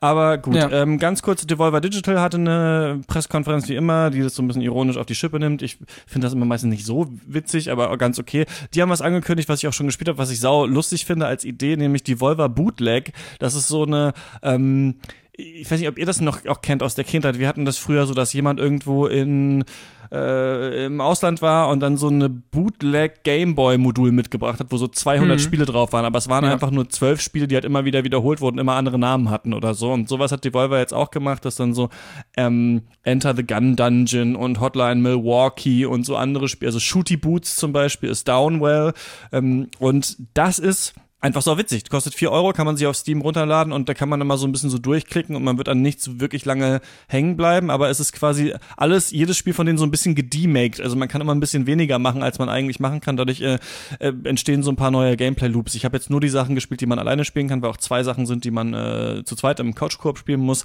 Aber das fand ich sau witzig und es zeigt so ein bisschen, weil sie haben ja auch so einen Arcade-Automaten, so einen Enter the Gungeon Arcade-Automaten angekündigt, dass die Volver schon so seine Publisher-Rolle mittlerweile ernster nimmt und auch so versucht, so diese Franchises nochmal aufzubauen und sowas fand ich ganz interessant. Ansonsten jetzt aber nicht so interessant für mich gewesen, die PK. Was ich ganz äh, niedlich fand eigentlich äh, oder ganz cool fand, sie nehmen ja jedes Jahr ähm, irgendeinen besonderen Painpoint oder einfach nur einen Punkt der E3 auf die Schippe. Und dieses Mal war halt Nintendo dran mit der Nintendo Direct, die ja, ja schon ein besonderes Format ist. Das fand ich noch ganz nett. Ähm, ich habe mir die auch so ganz gerne angeguckt, auch wenn es halt so nach zehn Minuten ins Absurde kippt und das dann auch nicht mehr so ganz was für mich ist. Von den Spielen war tatsächlich dieses Mal nicht wirklich was für mich dabei, muss ich ehrlich sagen. Ja, bei mir ist auch wenig hängen geblieben, aber das hat auch unter, unter anderem was damals zu tun, dass ich bei Devolver jetzt vor allem an die ganzen aktuellen Veröffentlichungen denke, die jetzt so in den nächsten Wochen rauskommen, äh, die jetzt also auf der E3 schon gar keine Rolle mehr gespielt haben, weil da sozusagen in Anführungsstrichen die Promo schon durch ist und die ja eher ein bisschen mehr in die Zukunft geguckt haben. Denn ich habe ja jetzt, wir haben unter anderem in unserem Livestream auch zwei Devolver-Spiele gespielt, die jetzt erst rauskommen demnächst. Das eine ist HeFo, das ist ein lustiges kleines Partyspiel äh, auch sehr witzig. Und äh, dann, da hatten wir, glaube ich, schon mal drüber gesprochen, äh, My Friend Pedro, was so eine weirde Mischung aus Hotline Miami und fast schon ein bisschen Tony Hawk ist. Äh, also so äh, quasi ein, ein Tötungsballett mit Elektro-Soundtrack. Äh, ziemlich cooles Ding. aber die, ja, die haben tatsächlich in dieser Devolver Direct so gar keine Rolle gespielt. Und ich, viele, ich glaube ich glaub auch viele Devolver-Titel. Doch, My Friend Pedro wurde gezeigt kurz, also, aber ja. Hm. Auf der Direct, nee, ich glaube, das wurde auf, auf der Nintendo Direct wurde es gezeigt, weil es für die Switch rauskommt, aber ich glaube, in der Devolver Direct wurde es nicht gezeigt. Doch, da gab es so einen Part, wo so quasi die Marketingchefin auf einmal so Trailer nochmal reinballert und da. Ähm, okay, aber dann, so, ja. dann war es aber nicht im Fokus, sondern es war im Schnelldurchlauf kurz ja, mal abgehakt ja, na klar. worden. Aber so viele Sachen haben die auf jeden Fall nicht gezeigt, das stimmt. Ich finde es witzig, ja. wie bei euch im Hintergrund so die Welt untergeht. Wir hatten das, wir hatten das, wir hatten das vorher auch, ja, richtig fette Hagelkörner sind hier gegen die, gegen die Scheibe geknallt. Ähm, aber naja, wir haben ja doch noch ganz schön viel, es dauert doch ein bisschen, aber na gut, wir versuchen es äh, hier ganz gut abzuhaken. Ähm, nächstes war Tom Clancy Soft, wie ich sie nennen möchte. Ubisoft hat eine Pressekonferenz gehabt und Watch Dogs Legion mit Gameplay tatsächlich präsentiert. Ähm, es war ja schon vorher geleakt, dass es diesen Teil geben würde. Wir haben schon darüber spekuliert, dass ja, wie wir gerne ein neues Watch Dogs hätten, Alex, äh, du und ich in der letzten Folge. Und dann haben sie es gezeigt. Und für mich ist das der größte Witz der Messe gewesen, denn ich fand es wirklich furchtbar. Obwohl die Idee dahinter natürlich interessant ist, die war ja auch schon vorher geleakt. Man wird hier verschiedene NPCs rekrutieren können für sein Camp. Ähm, man äh, spielt erstmal in London. Das Setting war ja auch schon, wurde auch schon gemunkelt in London der Post-Brexit-Zukunft, ein totalitäres Überwachungssystem und es gibt die Watchdogs oder beziehungsweise DedSec, die sich dagegen auflehnen und man wird eben NPCs rekrutieren können. Das ist erstmal nicht neu, das gibt es auch in unterschiedlichen anderen Spielen, ne? zum Beispiel Metal Gear Solid 5 äh, fällt mir da ein, ähm, bei dem man einfach verschiedene Charaktere für seinen Lager kriegen kann. Aber was das Neue ist, ist, dass diese Charaktere tatsächlich alle in die Story irgendwie eingebunden werden sollen. Also es soll Missionen geben, die man mit denen macht, um die zu rekrutieren und dann tatsächlich auch Dialogszenen, Zwischensequenzen, in denen die miteinander reden und je nachdem, ob dann jemand gestorben ist, wissen das dann die anderen und so weiter und so fort. Witzig hieran ist auch, dass ich mir ja letztes Mal gewünscht hatte, dass mit vielleicht der Rechenpower der neuen Konsolen ähm, solche komplizierteren Gespanne zwischen Charakteren irgendwie möglich werden. Ist auch eine spannende Idee. Die Frage ist, wie komplex kann das tatsächlich sein? Es wird wahrscheinlich schon beeindruckend sein. Ich denke, es wird uns beeindrucken, aber es wird nicht so spannend sein, dass wir Lust haben, das unglaublich lange zu spielen. Aber für mich ist der größte Witz an dieser ganzen Geschichte, dass wir ja darüber geredet haben, Alex, dass es halt geil wäre, Watch Dogs zu haben, in denen es keine Schießereien mehr gibt. Mhm. Und ich finde das so witzig, weil Watch Dogs 2 hatte ja dieses harmlose Setting, in dem es absurd wirkte, dass man da auch ballern konnte. Und deswegen ja. hätte man ja daraus den Schluss ziehen können, wir behalten dieses Setting und diese Stimmung bei, machen es dann aber das nächste Mal ohne Schusswaffen. Ubisoft hat aber den umgekehrten Schluss gezogen, okay, wir machen das Setting einfach wieder super edgy und dann können wir auch zeigen, wie in den ersten fünf Minuten eine Oma irgendwie den Kopf wegballert und Blut spritzt. Und ich habe mich so richtig so gefühlt, dass ich dachte, okay, das holt mich alles gar nicht ab, was ich hier sehe. So ja, so ging's mir. Ja. Achso, nee, Lisa, kannst du erstmal, weil ja. ich habe ja noch, muss ja auch noch mal ausholen, dann kannst du vorher schnell naja, aber ihr könnt ja erstmal äh, ausholen und ich beschwichtige euch dann. Okay, oder machen, machen wir es so rum, ja. Also man kann sich auch theoretisch nochmal auf, auf Twitch in, in der Wiederholung nochmal meine Live-Reaktionen äh, angucken. Ich habe ja den, ich saß da vorne auf dem Sessel und habe die, die Ubisoft-PK sozusagen live kommentiert. Und ja, ja, du hast es ja gerade schon vorweggenommen. Ich habe mir ja wirklich genau das Gegenteil gewünscht von einem, von einem neuen Watch Dogs. Äh, eben, dass genau dieses, dieses äh, quasi dieses unscheinbare Hacken, wo halt Gewalt gar keine Rolle spielt, dass das halt im Fokus ist. Genau, dann genau das hat ja für mich äh, den zweiten Teil so toll gemacht. Also wenn man sich ihn, wenn man sich halt entschließt, ihn so zu spielen und klar, angeblich soll man den dritten ja auch pazifistisch spielen können, aber das ändert ja nichts daran, dass es halt dieses total äh, ja, dieses total bekloppte Setting hat, wo ich halt echt drauf hätte verzichten können. Also es ist halt wirklich genau das. Gut, einerseits, klar, dieses NPC-Ding, das ist bestimmt ganz cool und ich sage auch nicht, dass es ein schlechtes Spiel wird, aber das ist halt wirklich so das gegenteilige Setting von dem, was, mich, was ich mir irgendwie gewünscht habe und das holt mich halt irgendwie so gar nicht ab oder im Gegenteil, es nervt mich halt tatsächlich, weil das wieder halt so bewusst ah, edgy und alles ist schlimm und alle müssen sterben und du bist der Einzige, der die Welt retten kann. Und ah, ja, ich war halt so richtig irgendwie angekotzt. Und das halt, obwohl, ja, obwohl ähm, ja scheinbar irgendwie auf Twitter und so feiern das alle total. Und ich muss auch zugeben, klar, dass man da jetzt unter anderem auch eine Oma spielen kann, das ist schon cool. Ich hatte ja auch äh, letztes oder vor einem halben Jahr oder so erst sogar eine Kolumne geschrieben, dass ich mir das echt mal wünsche, dass man mal eine Oma spielen kann. Aber natürlich ist es dann nicht einfach eine coole Oma, es ist natürlich irgendeine ehemalige Auftragsmörderin, ja. die dann noch ihre Pistole im Schrank hat und oh, oh. halt möglichst edgy und nicht einfach mal irgendwie eine liebe Oma, die eine tolle Welt ohne Überwachungsstaat will. Und es ist halt wieder so, äh, ja, es es muss halt ein Videospiel sein und ja, ich fand es halt einfach super platt. Ich, ich frage mich gerade so ein bisschen, ob ich in einer anderen Pressekonferenz von Ubisoft saß, äh, weil ich habe es tatsächlich irgendwie ganz anders erlebt ähm, oder auch ganz anders aufgenommen, weil klar, also das kann man sich halt auch schon dazu denken, wenn man sich äh, die anderen Spiele und die anderen Pressekonferenzen angeguckt hat.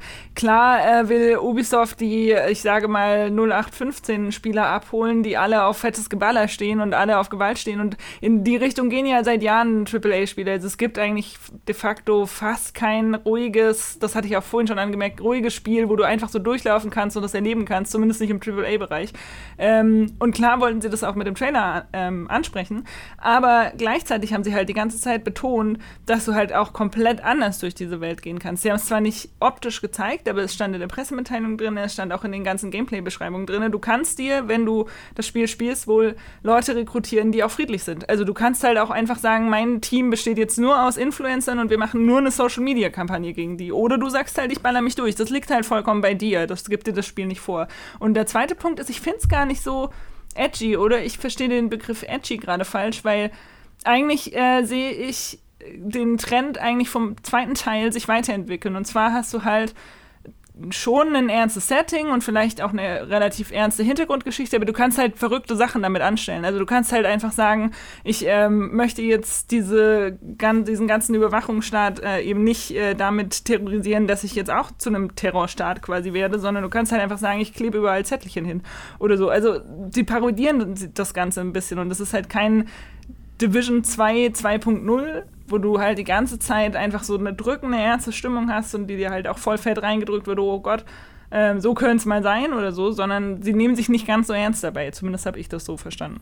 Na, mir kam es aber halt schon so vor. Also gerade weil halt der zweite Teil so ein, so ein leichtes Setting hat, wo es halt keine so, so krassen Stakes um, mit dem Ende der Welt und so weiter geht, äh, hatte ich dann sogar, sogar, noch gedacht, gerade weil dann das halt in Europa spielt, wo Schusswaffen auch dann nicht so eine große Rolle spielen wie in den USA, das ist halt irgendwie auch noch dass es irgendwie äh, eine Bodenständigkeit hat, aber das ist ja, das ging ja schon fast, also tatsächlich hat es mich total an Division erinnert, das, ist, das ging ja schon fast in so eine Blade Runner-Richtung, was so die, die Dystopie und so angeht und überall laufen schwer gepanzerte äh, Soldaten rum mit Maschinengewehren und es fliegen Drohnen rum. Also das, das war halt für mich auch überhaupt nicht mehr, da wo halt der zweite Teil noch so eine quasi so eine augenzwinkernde Parodie der Gegenwart war, so ähnlich wie in GTA, war das jetzt total so ein Bruch im Sinne von hier 15 Jahre später die Welt geht unter, nur du kannst sie retten und das hat mich halt dann überhaupt nicht mehr abgeholt.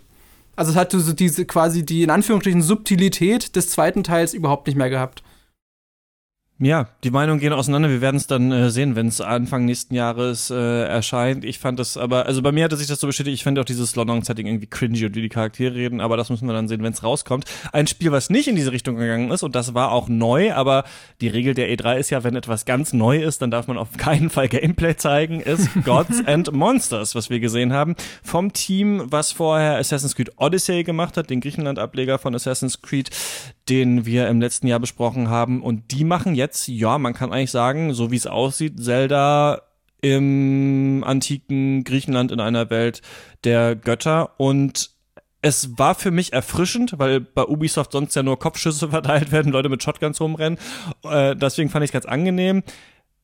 Wirkt jetzt natürlich auch nicht so neu, weil es sehr Zelda-mäßig aussieht, aber ich finde es interessant, dass sie ein großes Team an so ein Spiel setzen. Das finde ich ganz, mhm. äh, ganz spannend, weil Ubisoft natürlich auch oft nochmal so die Rechenleistung hat und auch für visuell sehr beeindruckende Spiele steht. Und ich bin gespannt, was die so machen, die nicht auch diese Restriktionen haben, mit denen Nintendo normalerweise arbeitet. Wobei man hier sagen muss, dass es auch für die Switch rauskommt. Das fand ich ganz interessant. Das hatte ich so ein bisschen übersehen äh, bei der Ankündigung. Aber es ist nicht nur für die großen Konsolen in Anführungsstrichen, sondern auch für die Nintendo Switch. Wie, wie, habt ihr da Hoffnung auf dieses Spiel? Nicht, als ich halt, als es im Trailer eingeblendet wurde, dass es vom Odyssey-Team ist, da hatte ich tatsächlich dann, äh, war ich relativ optimistisch, gerade weil wir dann auch direkt vorher noch vor der PK im Stream darüber gesprochen hatten, dass für mich Odyssey eine echte Überraschung war. Also, dass ich ja eigentlich, gut, ich muss dazu sagen, ich habe Origins nicht gespielt, aber für mich war die Assassin's Creed-Reihe eigentlich im zweiten Teil schon durch. Ich, also habe mich dann nie wieder abgeholt. Und äh, dann hat es, war, hatte sich eher zufällig ergeben, dass ich Odyssey dann getestet habe und war echt äh, begeistert und überrascht.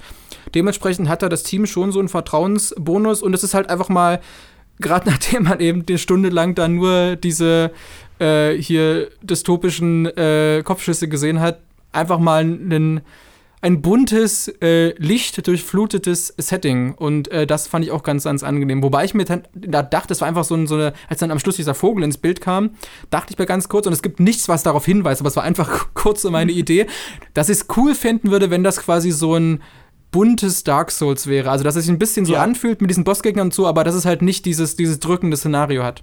Ich habe noch nicht wirklich eine Meinung dazu, weil ich dazu zu wenig gesehen habe. Und da bin ich immer skeptisch, weil ich einfach in Vergangenheit zu oft die Erfahrung gemacht habe, dass ein Spiel voll den coolen Trailer hat und super cool aussah. Voll, und letzten ja. Endes war das Gameplay dann doch so, meh.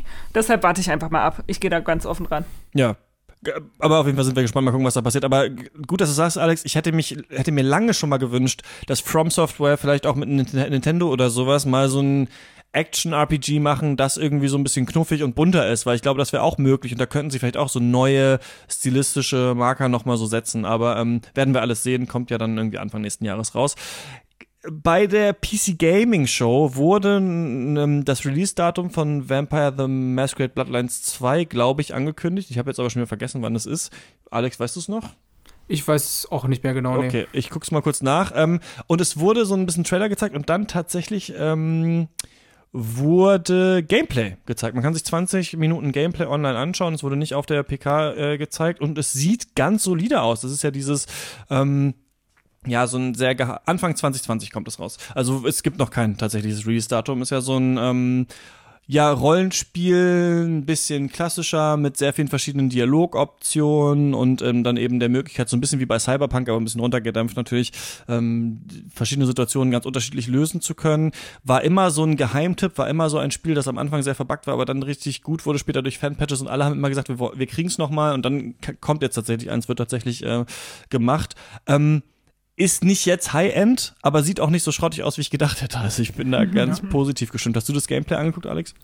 Ähm, ich habe es durchgeskippt. Ich hatte die, die 20 Minuten komplett, hatte ich nicht die Zeit, aber tatsächlich von dem, was ich gesehen habe, sieht es quasi im positivsten Sinne aus wie das Original Bloodlines ja. mit einer modernen Engine, ja. Finde ich auch. Telling Lies fand ich noch ganz interessant, dass ähm, ein quasi ein Nachfolger zu Her Story angekündigt wurde. Und dann lass uns auch zu Square Enix kommen. Da waren die größten Sachen, glaube ich, drei. Ähm, Final Fantasy VII.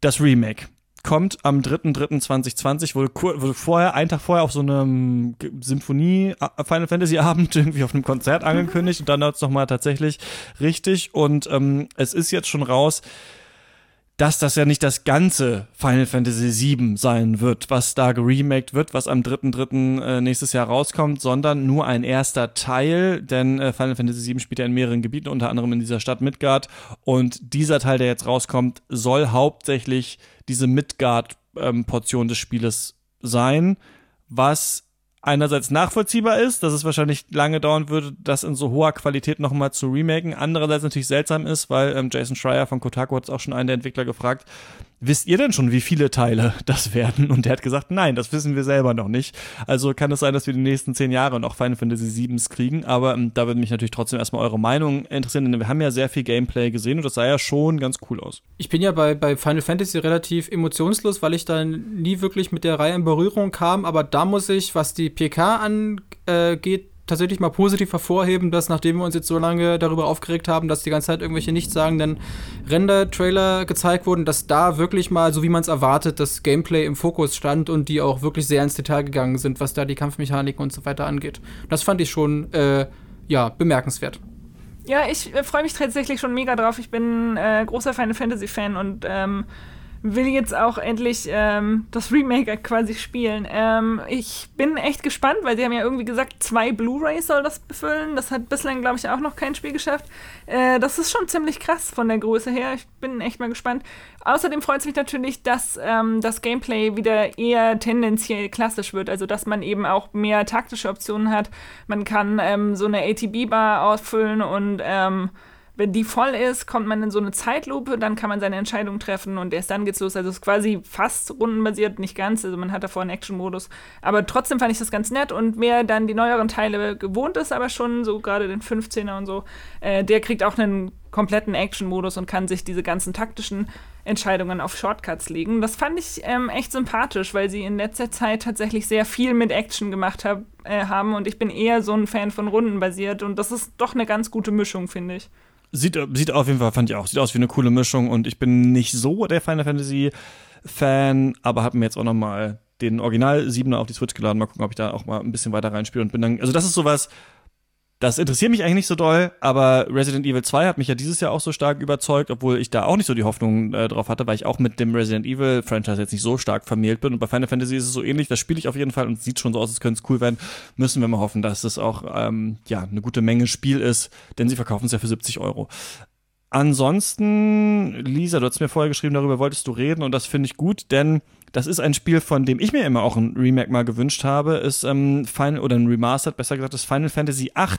Das war ja so verschollen ewig. Da gab's, ja. ich glaube, es hieß Square hat eh nur noch irgendwie so eine PC-Version davon und sie wissen gar nicht genau, wie sie es porten sollen. Und ähm, das ist für mich so ein Spiel, das war eins meiner ersten PlayStation-Spiele. Ich hatte damals eine PlayStation 1 und ich habe es auf so einem Flohmarkt gekauft und die zweite Disc war kaputt. Ich, ich habe Final Fantasy 8 nur die erste Disc je oh gespielt und ich glaube, es hatte vier. Und ich will deswegen wollte ich es unbedingt noch mal spielen und habe mich dann so gewundert, als dann so kam, ja, und wir bringen alle möglichen Final Fantasies raus. Final Fantasy 7, Final Fantasy 9, 10, 11 und ich dachte, aber wo ist denn, ah, ich will doch 8 noch mal spielen. Ähm, gilt ja nicht als eines der besten, aber ähm, ich habe mich darüber gefreut und ich ähm, finde es ganz cool, dass es nochmal rauskommt.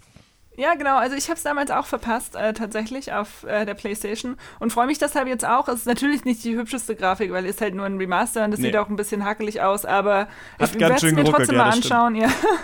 ich werde es mir trotzdem mal anschauen, äh, weil ich glaube, dass die Charaktere auch ganz nett sind. Also klar, es soll nicht das Beste sein, aber trotzdem, äh, ja, gucke ich mir mal an sonst kam da echt bei Square immer nur eher irgendwelche Demos, irgendwelche Sachen. Nicht so wichtig. Ähm, äh, ja, aber nur ganz am Schluss kam Avengers. dann das Avengers. Genau, genau, das kam dann am Ende von Crystal Dynamics und Eidos Montreal. Ich wusste gar nicht, dass die da auch mit drin hängen. Ähm, die ja auch mal äh, den, die den dritten neuen Tomb Raider Teil gemacht haben und äh, Crystal Dynamics, die die ersten beiden neuen Tomb Raider Teile gemacht haben, die jetzt schon relativ lange an diesem Avengers Spiel sitzen und da habe ich mir so gedacht, ach, hättet ihr mal die letzten Jahre anders verbracht. Irgendwie dachte ich mir da so, oh. Also viele Gefühle, also unterschiedliche Sachen. Einerseits ist es seltsam, dass sich das Spiel so nah an die Charaktere des ursprünglichen Avengers-Films, habe ich das Gefühl, sich so hält. Also so ähnliche Outfits und so weiter. Ähm, aber gleichzeitig natürlich andere Synchronsprecher sind, deswegen sie die Charaktermodelle auch anders gemacht haben. Nachdem er jetzt so viele Avengers-Filme gesehen hat, wirkt es natürlich so ein bisschen out of place und ist ein bisschen komisch. Sieht natürlich sehr wertig aus gleichzeitig. Andererseits soll das ja so einen Online-Service-Koop-Charakter haben, aber wohl, glaube ich, die weiteren Superhelden und auch Areale sollen umsonst sein. Deswegen weiß ich nicht ganz genau, wie sie damit Geld verdienen wollen, dann noch in the long run. Wahrscheinlich wird es irgendwas geben, weiß nicht, ob es Kostüme sind oder sonst was, aber ist für mich nicht so ganz zusammengekommen, was das sein soll. Ich habe es nicht so ganz, so ganz gerafft. Ich glaube, es waren auch echt viele enttäuscht so von den Reaktionen, die danach so kamen, weil ja, also auch ich habe mir ja irgendwie gewünscht, dass es vielleicht sogar ein Singleplayer-Spiel in, äh, in Richtung Spider-Man, also Marvel Spider-Man von ja. PlayStation ist. Ähm, ist es jetzt so gar nicht. Ich bin mal gespannt, was man machen muss, ob es auch irgendwie einen Koop-Charakter hat. Das habe ich jetzt gar nicht mitbekommen. Ja, ist ein Koop-Spiel. Ja. ja, mhm. okay, ja. Hm. Ich bin auch noch nicht so ganz überzeugt. Ich finde es ein bisschen schade, dass da jetzt nicht irgendwie eine Story kam, weil es hätte ja auch so sein können, dass jetzt irgendwie, und ich glaube, das hatten sie sogar angedeutet, dass jetzt irgendwie die ähm, Story-Fortsetzung von den ganzen äh, Avengers-Filmen kommt, quasi so danach spielt. Aber wenn das dann so ein Koop-Ding dann ist, ohne wirklich Ah, ich weiß noch nicht. Ich bin nicht ganz so begeistert. Allerdings muss ich dazu sagen, worüber ich mich freue, ist tatsächlich über die Original-Synchronsprecher. Also nicht vom Film, aber die englischsprachigen Original-Synchronsprecher. Und zwar sind da ziemlich viele Hochkaräter dabei. So Troy Baker, Nolan North, die man ja, ja. auch schon kennt. Äh, das ist ganz cool. Huch, jetzt ist mein, mein Stuhl so laut geknarzt. Äh, aber was ich sagen wollte, es wundert mich dann halt in der Hinsicht, da du hattest ja angesprochen, wir haben jetzt zehn Jahre lang halt das MCU im Kino gesehen und wir, die, die Gesichter sind halt bei uns alle so eingebrannt und wir assoziieren halt ganz bestimmte Schauspieler äh, oder Schauspielerinnen mit diesen Charakteren da hat es mich dann halt gewundert, dass sie dann trotzdem auf so einen realistischen Grafikstil mit so unbekannten Gesichtern ja. setzen, statt dann konsequent zu sagen, gut, dann machen wir das halt im Comic-Stil, weil das ja auch super naheliegend ist, da halt Comic-Grafik draus zu machen. Mhm. Und, äh, und Comic-Grafik muss ja jetzt nicht billig aussehen, äh, sondern das kann ja auch sehr stilisiert und, und sehr cool aussehen und man erkennt trotzdem die ikonischen Charaktere. Und ja, das ist, glaube ich, eine sehr weirde Entscheidung, die da getroffen wurde und ja, die ja auch jetzt schon in Grund und Boden äh, gemimt wurde mit ja, so Stunt-Dubeln und so weiter. Nah. Es ist, also es müsste, glaube ich, nicht mehr Comic-Grafik sein, aber die sehen so, so ähnlich aus zu diesem, zu diesen Ursprungs-Avengers. Ne? Also man sieht genau, ah, okay, es ist exakt Chris Hemsworth Thor, nur das Gesicht ist halt super komisch und die sehen auch alle so lame aus. Also die sehen auch irgendwie nicht mhm. interessant mhm. aus oder wie die richtigen Schauspieler, sondern sehen alle so ein bisschen, als dann später hier der Original Ant-Man kam, dachte ich, der sieht genauso aus wie der, der den Hulk spielt. Also, ich dachte, das ist so viermal der gleiche weiße Dude, irgendwie, den sie da reingepackt haben, was jetzt so bei dem Spider-Man-Spiel zum Beispiel anders war. Aber ist natürlich auch ein bisschen schwierig, das zu machen. Ich bin einfach sehr skeptisch, was dieses ganze, diese dass so tolle Dialoge drin sein sollen, gleichzeitig die so ein bisschen wie bei Marvel Spider-Man, Uncharted und sowas wirken, ne? auch weil Nolan North dabei ist. Wenn man die Augen zumacht, denkt man wirklich Nathan Drake redet und nicht Tony Stark. Aber gleichzeitig Service, online, alle können zusammenspielen mit so vielen verschiedenen Superhelden, also ne, ja, mal gucken. Ich, da werden wir einfach sehen. Ähm, kommt dann äh, auch schon nächstes Jahr am 15. Mai raus, ähm, wenn es nicht verschoben wird. Und dann haben ist wir noch vielleicht ein bisschen ja. die Kalkulation, weil sie halt wissen, dass, dass das MCU grundsätzlich so ein Mainstream-Appeal hat und dass natürlich nicht nur jetzt äh, nicht nur Gamer diese Filme kennen, dass sie da wissen, okay, dann machen wir so einen ganz klassischen Online-Service Cash Grab und holen da halt mal ganz viel aus der Lizenz raus und die Gamer werden sich jetzt schon denken können, dass das nicht ganz ihr, ihr Fall sein wird. Wer weiß, ja. ist jetzt zynisch gesprochen.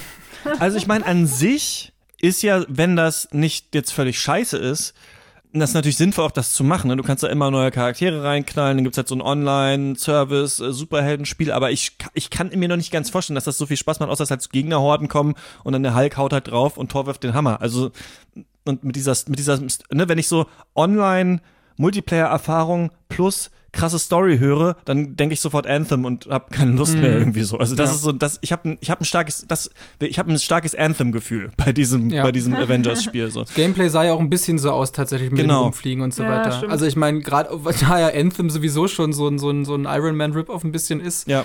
Äh, wer weiß. Komische Kombination werden wir mal sehen, was sie daraus machen. Eine Pressekonferenz haben wir noch, über die wir reden müssen. Und, äh, Aber bevor wir ah, zu ja. Nintendo kommen, dazwischen ist nämlich was passiert und du hast, hast ja auch meinen Tweet geliked, du weißt, worauf ich hinaus will. Ach ja, genau. Äh, es ist tatsächlich, zwar, wer hätte, ich ja, mein, ich hab, ich hab mein äh. E3-Highlight, es wurde ein äh, zwar noch keine Fortsetzung, aber wenigstens ein HD-Remaster von Commandos 2 angekündigt.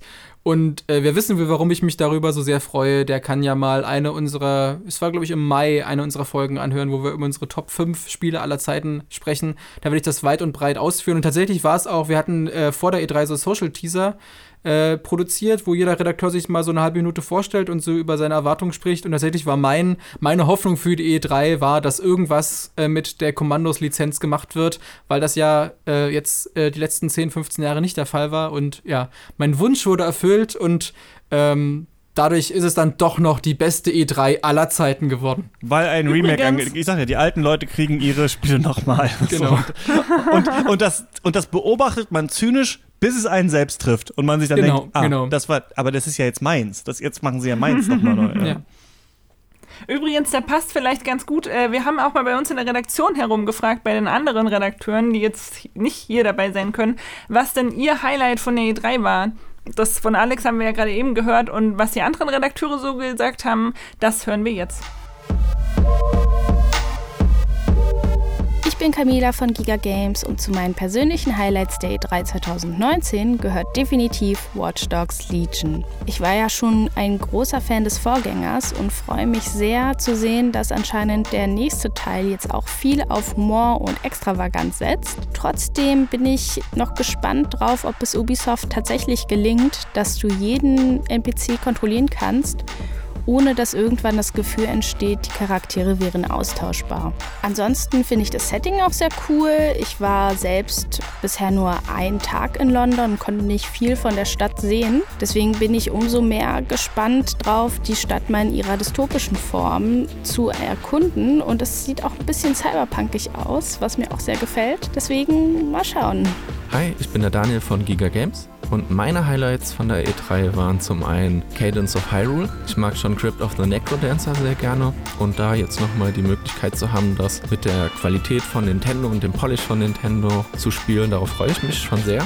Gerade auch, weil ich es dann schon demnächst spielen kann. Zum anderen hat äh, mir Ghostwire Tokyo sehr gut gefallen. Ich mag die Spiele von Jinji Mikami ganz gern. Und auch wenn es bislang nur so ein CGI-Trailer war, bin ich da schon ähm, gespannt, was genau dabei rauskommen wird. Ich bin die Marina von Giga Games. Jetzt ist die E3 2019 also schon vorbei, zumindest die Pressekonferenzen, und irgendwie lässt sie mich ein bisschen enttäuscht zurück. Gefreut habe ich mich riesig über Cyberpunk 2077, allerdings wusste ich schon, dass Cyberpunk kommen würde und äh, ich dachte mir auch zu 99 Prozent, dass ein Release-Datum auch genannt werden würde. Somit bin ich nicht enttäuscht, ähm, bin aber auch nicht wirklich überrascht worden. Ein bisschen gespannt bin ich natürlich auf die neue Xbox, allerdings bin ich noch sehr viel gespannter auf die neue PlayStation, die wir ja auf der E3 2019 nun gar nicht gesehen haben, da Sony gar keine Konferenz gegeben hat. Mir ist allerdings ein was aufgefallen bei den ganzen Konferenzen und bei den ganzen Spielen, die angekündigt wurden. Super viele Titel erscheinen irgendwie im Frühjahr 2020. Warum auch immer, denn meistens kommen ja die meisten Spiele doch im Weihnachtsgeschäft raus oder vor Weihnachten.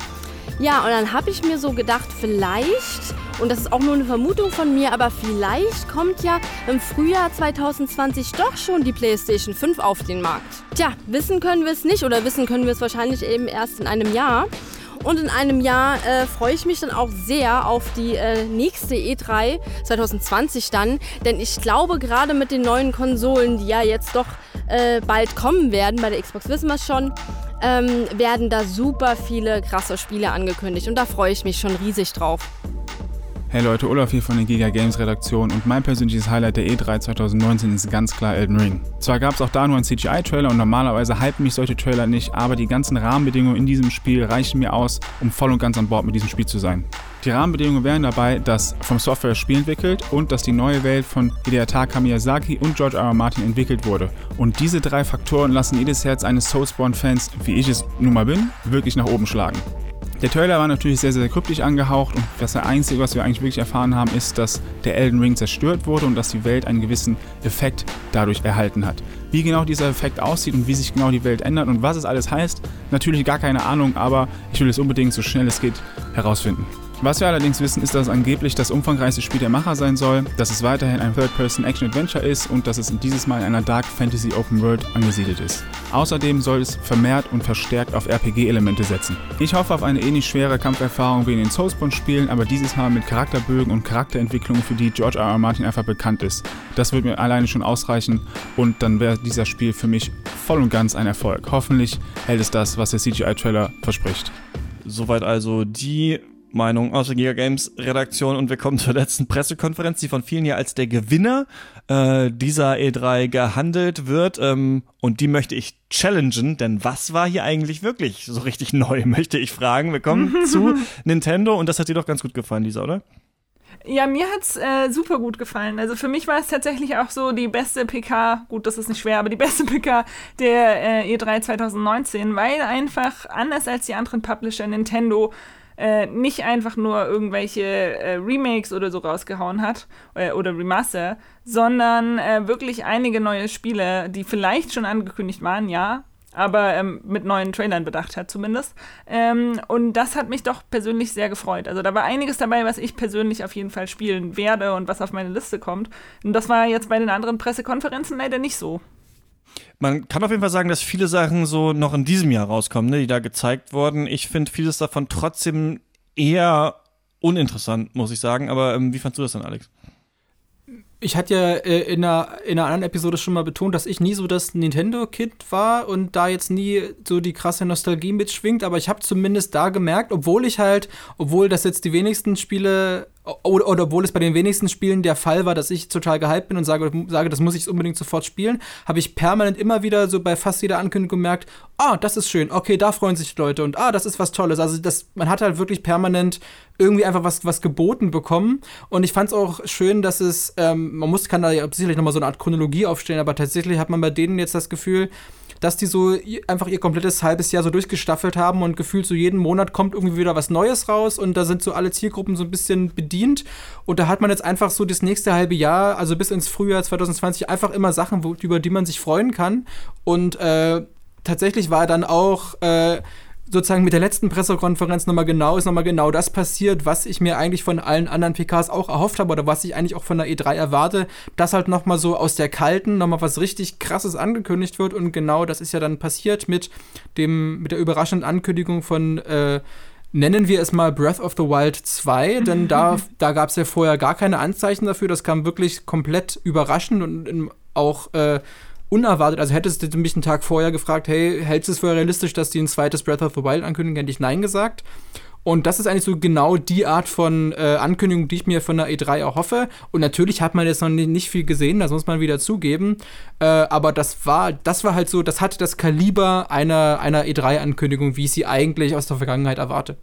Ja, es ist nicht so, dass diese ganzen dass diese Pressekonferenz so zu Ende gegangen ist und man dachte, ach, okay, das war's jetzt schon. Das ist, finde ich, bei fast allen anderen gewesen. Man dachte, ah, kommt jetzt nochmal? Ach nee, okay. Ja. Ah, jetzt ist es schon. Ah, kommt kein Gameplay zu Halo Infinite, kommt, mhm. kommt das und das nicht. Und ähm, genau, wir wussten es nicht. Es liegt, also es liegt natürlich so ein bisschen auf der Hand, weil es schon sehr erfolgreich war, Breath of the Wild, aber wir kennen auch Nintendo, ja. die gerne auch mal dann also vor allem so direkte Sequels äh, oft nicht machen, sondern immer noch mal was ja. ändern an der Formel. Ich glaube, das war nämlich auch die Überraschung, also dass irgendwann noch mal ein neues Zelda kommt, liegt wahrscheinlich auf der Hand, aber Klar. dass es halt wirklich eine Breath of the Wild Fortsetzung ist und das ist ja davon, da gibt's ja eigentlich keine keine Referenz, was die Zelda-Reihe angeht. Das waren ja immer Majora's Mask ist so das, auf das man immer so kommt. Ne? Majora's Mask ist quasi so eine, ja. ist, ist, in der gleichen, na, also da, da, hatten sie schon die erste, ist ja. in der gleichen Engine wie Ocarina of Time, auch glaube ich im gleichen Gebiet, aber hat ein anderes, genau, hat dieses ganze Tag und, nee, dieses genau, Monddings, ne? Hm. Genau, aber es ist dennoch mehr oder weniger eine Ausnahme. Voll. Genau, oder, genau. Ähm, genau. Ähm, ja. Für Zelda-Fans gab es ja tatsächlich noch einige weitere Ankündigungen. Ähm, was mich persönlich echt gefreut hat, weil Breath of the Wild, ja, also die Fortsetzung natürlich auch absolut ein Highlight, aber da gab es ja nun wirklich nicht äh, die, die meisten Infos zu. Ähm, aber ähm, Link's Awakening, das Remake äh, von dem Gameboy-Spiel, ähm, hat einen ähm, Release-Datum endlich erhalten und kommt tatsächlich schon am 20. September 2019 äh, und tatsächlich auch ganz neu mit dabei äh, mit einem Dungeon Creator. Also man kann sich die Dungeons im Nachhinein wohl, wenn man die gespielt hat, nochmal neu anordnen und damit dann neue Items finden.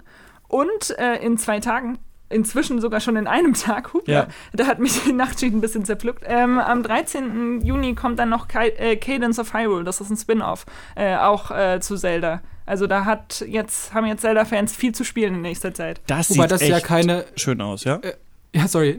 Wobei das ja jetzt beides keine riesen Überraschung waren. Also das Cadence of Hyrule wurde ja auch schon vor einigen Monaten angekündigt, genauso wie Link's Awakening man hat von Link's Awakening jetzt halt, also es gab schon Gameplay zu sehen vor einigen Monaten, jetzt, jetzt gab es halt mehr Gameplay zu sehen und es war halt auch bekannt, dass das noch 2019 kommen soll, jetzt wurde es halt konkretisiert.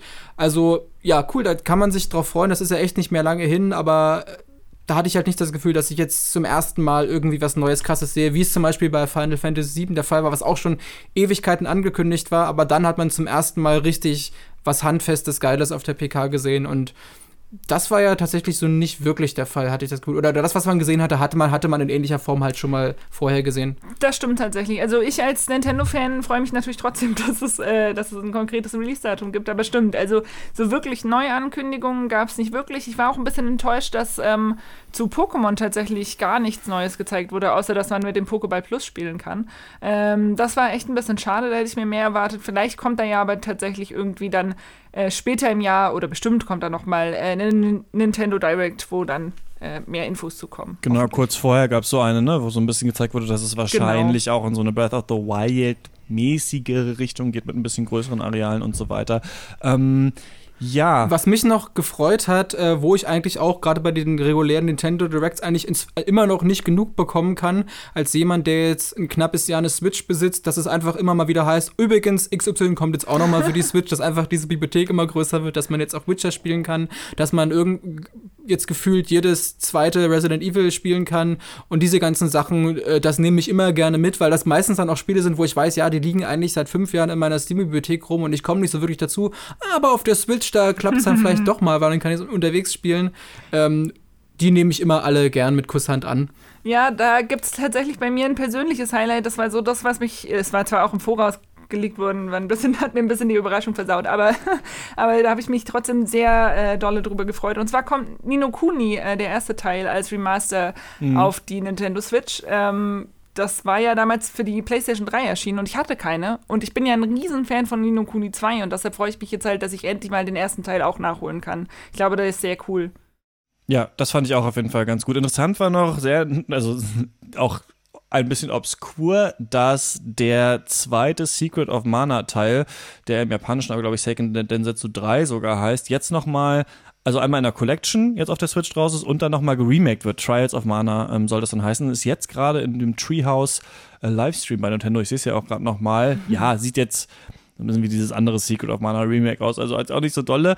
Aber ähm, krass fand ich da, als ich in den E-Shop geguckt habe, dass diese Secret of Mana Collection 40 Euro kostet. Also ähm, ich hatte das, glaube ich, vor Ewigkeiten mal auf irgendeinem Emulator, weil es gab es ja noch nie, äh, im besten gespielt und dachte so, ach, gucke ich noch mal rein, aber dafür glaube ich nicht. Ähm, und bei Link's Awakening muss ich sagen, das ist vielleicht so wirklich so ein Spiel, an, die, an, das bei mir die stärkste Nostalgie gebunden ist, weil es war so, ich habe meinen Gameboy irgendwann bekommen und dann gab es irgendwie Tetris und Mario und dann Zelda und ich habe gar nicht verstanden, wie das überhaupt funktioniert, was das für ein Spiel ist. Also, dass man überhaupt ein so freies Spiel designen kann, war mir gar nicht klar als Kind. Das habe ich auch super viel gespielt und habe irgendwie keinen Bock, das jetzt noch mal in dieser Knutschoptik zu spielen. Also, ich weiß auch nicht, irgendwie mich turnt es eher so ein bisschen ab. Ich weiß auch nicht, irgendwie, aber vielleicht, weil ich es auch so in so hohen Ehren halte oder noch so gut in Erinnerung habe, ähm, werde ich wahrscheinlich trotzdem machen. Dungeon Creator ist natürlich irgendwie so ganz cool, aber ja, ähm, so spannend finde ich das nicht. Cadence of Hyrule, aber dagegen finde ich, das sieht wirklich richtig gut aus. Also das, da bin ich sehr gespannt, weil ich auch Crypt of the Necrodancer nur so mal angespielt habe, wie das wird. Aber es war auch ein bisschen viel so Smoke and Mirrors, hatte ich so ein bisschen das Gefühl bei, äh, bei, bei, bei Nintendo hier, dass man viele Sachen kannte man schon und so andere Sachen, die jetzt auch bald kommen, Demon X Machina und Astral Chain, weiß ich nicht, das sieht so ein bisschen billig aus, finde ich. Also, ähm, wir haben ja bei Nintendo auch gerade diese Situation, dass halt so ähm, alle möglichen Studios, die halt vorher auch für ein 3DS was gemacht haben, jetzt auch für die Switch was machen. Und bei manchen Studios merkt man doch so ein bisschen, dass das noch die alten 3DS-Assets sind, die jetzt hier noch in neue Spiele geknatscht werden. Also, ganz okay, fand ich die Nintendo Direct. Ich war so richtig neu, war hier eigentlich nichts, fand ich, ähm, außer eben das neue Zelda und da wissen wir halt noch nichts, aber ich halte das auf jeden Fall für eine sinnige Idee, äh, auf der Breath of the Wild Form mal noch ein Spiel zu machen. Hätte ich mir auch gewünscht, bevor sie es nochmal alles umschmeißen, ja. Obwohl ich ja eigentlich immer für neue Sachen bin. Habt ihr denn Highlights? Wir haben noch ein, ja. Wir, wir haben tatsächlich noch ein Spiel bei äh, Nintendo vergessen ähm, bevor wir zu den Highlights kommen. Und zwar, leider, leider wurde ja das neue Animal Crossing verschoben auf nächstes Jahr, ähm, stimmt, auf ja. den 20. März. Hat aber jetzt einen Titel, New Horizons, und äh, auch einen ganz süßen Trailer.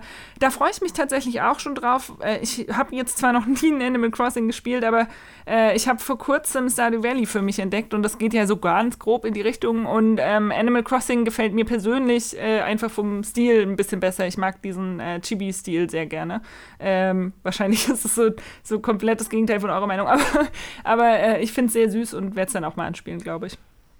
Ähm, ja, ich habe auch noch nie in Animal Crossing gespielt, auch keine Ahnung, weil ich auch die Faszination bis jetzt auch noch nicht ganz verstanden. Aber, aber genau, mal gucken, mal gucken, wenn es dann rauskommt. Ja, ähm, Habt ihr denn, was ist, ja, was war euer, was ist euer E3-Highlight gewesen? Denn ich muss sagen, ich weiß es gar nicht bei mir. Ich glaube, ich habe gar keins.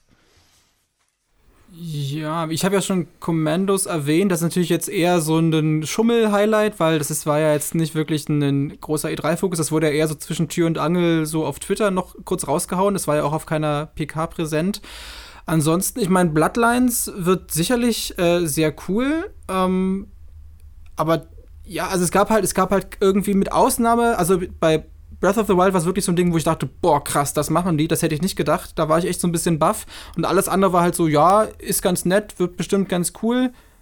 Werde ich mal spielen. Hm.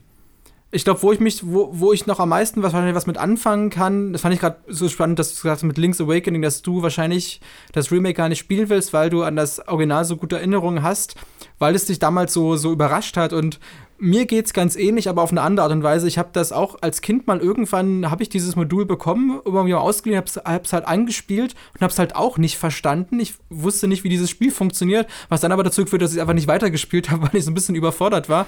Aber jetzt habe ich ja vor einem Jahr ungefähr angefangen, mal die ganzen Zelda-Spiele, weil ich die als Kind alle nie gespielt habe, mal chronologisch nachzuholen. Äh, also wirklich mit den ganzen alten NES-Schinken äh, und so. Und da wäre tatsächlich das nächste in der Reihe wäre Link's Awakening und dann ist es ja umso konsequenter, dass ich es dann gleich auf der Switch spiele, weil äh, bis dahin sollte ich auch auf jeden Fall mit ähm, Link to the Past durch sein. Äh, das ist auf jeden Fall was, was ich dann wirklich kurzfristig bzw. mittelfristig zum Release dann auch mir holen werde und da sicherlich sehr, sehr viel Spaß damit haben werde. Aber unabhängig davon, es gab jetzt kein, also kein Highlight, was ich jetzt zum Beispiel gleichsetzen würde mit einem mit zum Beispiel einem Monster Hunter World auf der 2017er E3, obwohl ich damals noch gar nicht wusste, dass es so ein Highlight war, weil ich auch mit der Reihe noch gar keinen wirklichen, da hatte ich keinen Bezug dazu. Und dann war es aber im Nachhinein für mich eines der besten Spiele, die in den letzten Jahren irgendwie so rauskamen. Und ja, sowas hat halt dieses Jahr echt komplett gefehlt für mich. Ja, mir geht's da ähnlich äh, wie Alex im doppelten Sinne. Und zwar habe ich die gleiche Geschichte ähm, wie Alex zu Link's Awakening. Ich habe das auch damals angespielt, überhaupt nicht verstanden, direkt wieder weggelegt und freue mich jetzt umso mehr, ähm, ja, äh, freue mich jetzt umso mehr äh, auf das Remake, das ich dann auch auf jeden Fall spielen werde, weil ich äh, inzwischen sehr großer Fan von dem Spiel bin und auch schon einige Let's Plays dazu gesehen habe. Und jetzt will ich es doch endlich mal nochmal in gut selber spielen, weil ich äh, bessere Skills habe als damals. Ähm, aber ansonsten, ja, fand ich die ähm, E3 jetzt auch nicht so super spannend für mich persönlich. Worüber ich mich persönlich halt, wie gesagt, sehr freue, ist halt, dass die Nokuni auf die Switch kommt, ähm, dass ich sie endlich nachholen kann. Da kann auch gerne mehr von kommen, von solchen Spielen. Ähm, die ich dann äh, auch alle nachholen werde. Ähm, und ansonsten gibt es halt Spiele, die ich spielen werde, ähm, die jetzt aber nicht ein besonderes Highlight für mich sind. Also gerade Animal Crossing ähm, gehört da dazu, Watch Dogs das neue und äh, auch das Star Wars Spiel, die werde ich mir alle angucken, aber das war jetzt nicht ein besonderes Highlight für mich am spannendsten war, war, für mich dieses 12 Minutes, ähm, zu dem wir aber noch nicht so viel wissen und das, was auch gutes Potenzial hat, so ein Titel zu werden, über den man jetzt 13, äh, drei Jahre nichts mehr hört und dann kommt es irgendwann dann doch raus. Mhm. Das passiert ja auch manchmal bei diesen kleinen Indie-Spielen, die bei Microsoft äh, angekündigt werden. Und äh, genau, und am meisten Bock von allen Sachen, die so irgendwo am Horizont sind, habe ich auf Elden Ring, weil ich From Software einigermaßen vertraue ähm, mhm, und Death ja. Stranding und ähm, Cyberpunk möchte ich beide unbedingt spielen. Wobei ich bei Cyberpunk jetzt auch schon ein paar zynische Stimmen langsam lese. Ja, ist es wirklich, äh, holt es wirklich alles aus dem Cyberpunk-Setting raus oder ist es nicht doch Klischee? Keine Ahnung. Aber wenn ich diese Welt sehe und was man da eventuell alles machen kann und wie offen das ist. Und jetzt, ach, das wollte ich noch sagen. Sie haben nämlich, das war das einzig Neue, was sie aber nicht auf der PK gesagt haben, neben Keanu Reeves natürlich, dass man Cyberpunk komplett ohne Gewalt oder ohne jemanden zu töten durchspielen ah. können wird. Und das war etwas, das sie noch dementiert hatten vor einem Jahr. Also da hat sich jetzt scheinbar die Ausrichtung geändert und das finde ich echt cool. Also weil das ja gerade wie so ein auch so ein edgy Ballerspiel auch wirkt. Ähm, und das könnte, glaube ich, ganz cool werden, ja. Hm, hoffe ich sehr, dass sie das bei Watch Dogs Legion auch schaffen, damit ja. ich ein bisschen milde gestimmt werde. Aber wobei, da muss ich auch ganz ehrlich sagen, das wird bestimmt ein solides, ordentliches Spiel. Es ist halt nur leider das Gegenteil von dem, was ich mir persönlich gewünscht habe. Aber ich meine, mein Geschmack ist ja nun auch nicht unbedingt äh, das Be-all und End-all of Things. Naja, aber was glaube ich, warum ich gerade auch ein bisschen von dir, das zuzugeben. ja, muss ich, gebe ich ganz offen zu. Ja. Äh, ja. Äh, warum ich glaube ich auch gerade so ein bisschen stutzig war bei zu diesem Thema E3 Highlight ist vielleicht auch, dass ich so gar nicht unbedingt vieles von dem, über das wir jetzt geredet haben, so unbedingt mit dieser E3 assoziiere. Also solche Sachen wie einen Death Stranding, aber auch ein Link's Awakening und in meinem Fall sogar ein Doom. Das habe ich halt alles vorher schon gesehen und also mit E3-Highlight verbinde ich halt immer irgendwie eine krasse Neuankündigung, die keiner vorher hat kommen sehen und über die alle sich freuen und begeistert sind. Und das war ja im Grunde nur äh, neues Breath of the Wild. Und alles andere war entweder schon aus anderen Messen oder Trailern bekannt oder wurde halt vorher geleakt. Und deshalb ist es, glaube ich, so ein, gerade diese Leaks sind, glaube ich, so ein Faktor, dass man mit der E3 nicht mehr wirklich so diese, diese Überraschung und diesen Hype verbindet, sondern halt nochmal, okay, jetzt kommt der Trailer halt offiziell, nachdem ich ihn in schon Pupsel-Qualität irgendwo immer auf YouTube gesehen habe und mh, hm, ja. Äh, was mir da gerade tatsächlich noch einfällt, ist dieses wunderschöne Wechselbad der Gefühle, das leider sich letzten Endes nicht ausgezahlt hat bei äh, Nintendo relativ weit am Ende, als sie irgendwie so verschiedene Nintendo-Franchises gezeigt haben, dann auf einmal Don äh, Donkey Kong und wir in der Redaktion dachten, wow, jetzt kommt ein neues Donkey Kong, mhm. dann wurde weggeblendet und dann kam die ähm, Silhouette von Banjo-Kazooie und jeder dachte, wow, geil, neues Banjo-Kazooie. Dann kam kurz Duck Hunt raus und jeder dachte sich, hä, was? Und dann kam wieder Banjo-Kazooie und wir dachten wieder, ja doch, jetzt geil, jetzt kommt doch ein neues Banjo Banjo-Kazooie. Und letzten Endes kam raus, dass er nur in Smash Brothers ist, wo wir dann auch alle wieder waren, oh, na toll. Also das war ja noch so ein emotionaler Moment, wenn auch kein wirkliches Highlight, weil letzten Endes dann doch nicht. Ähm, aber sollte nächstes Jahr dann neues Banjo-Kazooie angekündigt werden, dann äh, würde ich mich natürlich auch super dolle freuen. Ey, und da muss ich sagen, da werde ich richtig sauer, wenn ich dann so lese, ja, so endlich Banjo in Smash und ich denke mir so, wer seid ihr? Worüber freut ihr? Irgendein bekannter Charakter jetzt in irgendeinem bekannten Spiel? Ja, ich weiß auch, dass Rare mittlerweile bei Microsoft ist und sowas, aber wie die Leute da ausflippen, ist genauso wie bei Keanu Reeves in, äh, in, Cyberpunk, denke ich manchmal so, oh, ich bin zu alt, ich bin zu alt für die Branche. So, ich kann mir nicht mal, also nicht, ich kann es nicht mal, mich nervt es dann sogar, dass, dass, dass die Leute sich dann da so toll freuen, dass der eine bekannte Charakter im anderen bekannten Spiel ist. Aber naja, ja, für die Fans war dieses Jahr wahrscheinlich viel zu holen. Ich finde, für Menschen, die tatsächlich gedacht haben, okay, was kann denn dieses Medium Videospiele vielleicht noch leisten in der Zukunft, was werden wir in Zukunft sehen, gab es äh, nicht so viele Hoffnungen. Und eine Sache haben wir noch, denn ich habe Felix Klein angerufen. Der zeigt sich für Crosscode verantwortlich. Das ist ja so ein bisschen der große Hit aus Deutschland gewesen im letzten Jahr. Ist ein Action-Rollenspiel, so im Super Nintendo-Style, das auf PC letztes Jahr erschienen ist. Und wir warten natürlich alle auf die Konsolenversion. Und ich dachte so ein bisschen, diese E3 wäre der Punkt, an dem Nintendo sagen würde, es gibt es ab sofort für die Switch. In einer ihrer letzten Directs haben sie es ja auch für dieses Jahr angekündigt. Und ja, ich habe einfach mal angerufen wie es so um die Switch-Version von Crosscode steht und dabei auch erfahren, warum es für Entwickler eigentlich so spannend ist, bei Microsoft im Xbox Game Pass mitzumachen.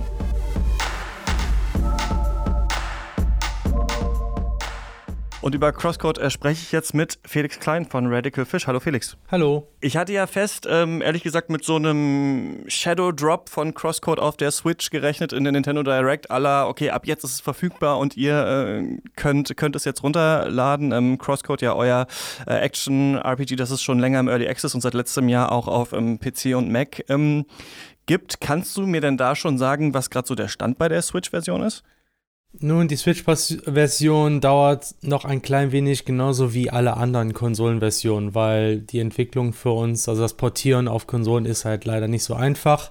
Dazu sei auch gesagt, dass wir das nicht selber entwickeln. Das macht unser Publisher Dick 13 für uns. Und aus dem Grund kann ich auch nicht eindeutig sagen, wie gerade der Stand ist. Aber es ist auf jeden Fall momentan noch nicht verfügbar, deswegen gibt es halt keinen Shadow Drop. Ja, und ähm, ihr hattet das ja auch schon mal gesagt, warum das so schwierig ist, weil es in HTML5 hauptsächlich entwickelt war, oder? Das ist einer der Hauptgründe. Also HTML5 ist halt eine Sprache, die, also für PC lässt sich damit sehr gut entwickeln. Es läuft auch sehr schnell. Konsolen haben da Einschränkungen, dass die nicht erlauben, JavaScript performant auszuführen. Und das ist der Grund, warum man nicht einfach dieselbe Codebase nutzen kann, sondern da auf verschiedenen Wegen optimieren muss und das macht es so kompliziert. Es gab ja da mal so diese Aussage, okay, nee, das kommt auf keinen Fall, ähm, also für die Switch zumindest, aber dann gab es ja so eine, so eine Umentscheidung. War das dann auch Deck 13, die das entschieden haben? Ähm, na gut, man muss, du musst dazu strikt sagen, dass wir nicht gesagt haben, dass es nie für die Switch rauskommt. Wir haben eigentlich Sondern nur betont, dass es sehr kompliziert ist. ja. Ähm, und dann kam halt später raus. Ähm, Im Wesentlichen haben wir dann zwischendurch diesen Punkt erreicht, wo wir dachten, okay, es könnte wohl doch funktionieren.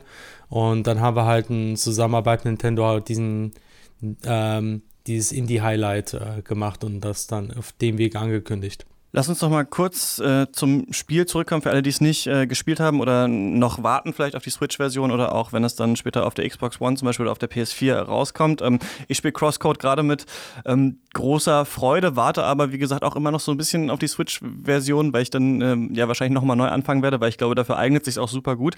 Ähm, es ist ein ähm, Top-Down-Action-RPG, so im alten Super Nintendo-Stil und was ich, äh, also warum ich so fasziniert davon war, von diesem Projekt ist, dass es, dass ich noch kein Spiel gesehen habe, was mich so stark an Terranigma äh, vom Super Nintendo erinnert hat. Also ich, wir haben hier schon mal eine Folge gemacht, so über unsere äh, Top 5 Lieblingsspiele aller Zeiten und das Terranigma für Super Nintendo bei mir so ganz weit oben, ähm, weil ich das Gefühl habe, so eine Art 2D-Action-RPG im Super Nintendo-Stil gab es äh, lange nicht mehr. Das war auch eine eurer Inspirationen, oder? Ja, auf jeden Fall. Terranigma war eine unserer größten Inspirationen neben Secret of Mana und Chrono Trigger. Also die letzteren beiden vor allem wegen dem Grafikstil. Bei Terranigma, man muss dazu sagen, ja, das Action-Kampfsystem, das hat so etwas von Terranigma in dem Sinne, dass es halt sehr auf äh, Echtzeit ist, weniger wie bei Secret of Mana, wo man öfters warten musste und nicht alles gleichzeitig treffen konnte. Ja. Und ähm, aber wir haben uns auch von sehr vielen modernen Spielen noch beeinflussen lassen. Das heißt, es ist auch etwas von Kingdom Hearts drin oder Devil May Cry. Äh, aber ich meine, die Siegespose von Lea ist eine relativ offensichtliche Referenz auf Terranigma, denke ich. Haben wir jetzt schon ein paar Mal gesagt, ne, für die Switch ist es jetzt noch nicht draußen, aber es wurde angekündigt, dass ähm, Crosscode Teil des Xbox Game Pass sein wird. Jetzt erstmal im, im Game Pass PC. Ne? Ähm, kannst du da was zu erzählen, wie es dazu gekommen ist, denn das, das ist ja sehr interessant, dass auf dieser E3 wirklich, also gerade Microsoft, aber auch Ubisoft zum Beispiel mit, ähm, ich glaube Ubisoft Plus oder so hieß das Programm, jetzt auf so Abo-Modelle setzen, bei denen man halt ne, so Netflix-mäßig irgendwo eine Gebühr bezahlt und dann bekommt man ganz, ähm, ganz, ganz viele Spiele. Also, ähm, denn du hast in einem anderen Interview mit dem Games Podcast mal gesagt, dass so Teil von so Bundles zu sein, von Humble Bundle und sowas eigentlich gar nicht so, so toll ist. Aber Crosscode ist jetzt ja zum Beispiel im Game Pass mit dabei. Und das im Endeffekt hängt sowas immer von den Angebot ab, das man bekommt. Ähm, ich glaube, der Unterschied ist einfach, dass äh, bei einem Bundle hängt, bekommt man im Wesentlichen einen Anteil davon, was äh, alles verkauft wurde. Bei den Game Pass mhm. verhält sich das anders. Allerdings muss ich jetzt auch vorsichtig sein. Ich weiß gerade nicht, wie viel ich davon eigentlich sagen darf, muss ich ehrlich zugeben. Okay. Weil ich auch nicht wirklich bei den Vertragsverhandlungen genau dabei war, aber sagen wir einfach mal sagen, also Microsoft hat uns halt ein Angebot gemacht und unser Publisher und wir waren uns halt einig, dass das ein gutes Angebot ist, also haben wir das gemacht. Wir haben halt nicht das Gefühl, dass wir durch diesen Game Pass groß Verluste ähm, nehmen würden, sondern wahrscheinlich eher im Gegenteil, wahrscheinlich, dass für uns äh, finanziell auch ein Vorteil sein wird. Und ähm, es hat halt auch, es ist halt speziell für Leute interessant, die das Spiel für PC und Xbox wollen. Ich denke, es gibt immer noch sehr viele Spieler, die vor allem das Spiel gerne auf der Switch oder der PS4 spielen wollen und für die sind dann, gibt es das Spiel halt auch, aber halt nicht über einen Season Pass. Das ist halt ähm, so, wie es halt sich jetzt entwickelt hat. Okay.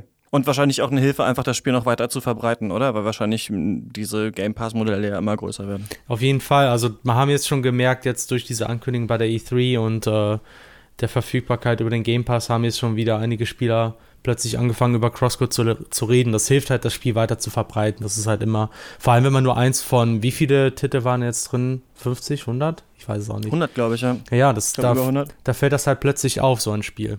Und das ist halt, äh, also vor allem wenn man das mit Steam vergleicht, wo man eins von mehreren tausend Indies ist, die so jedes Jahr rauskommen.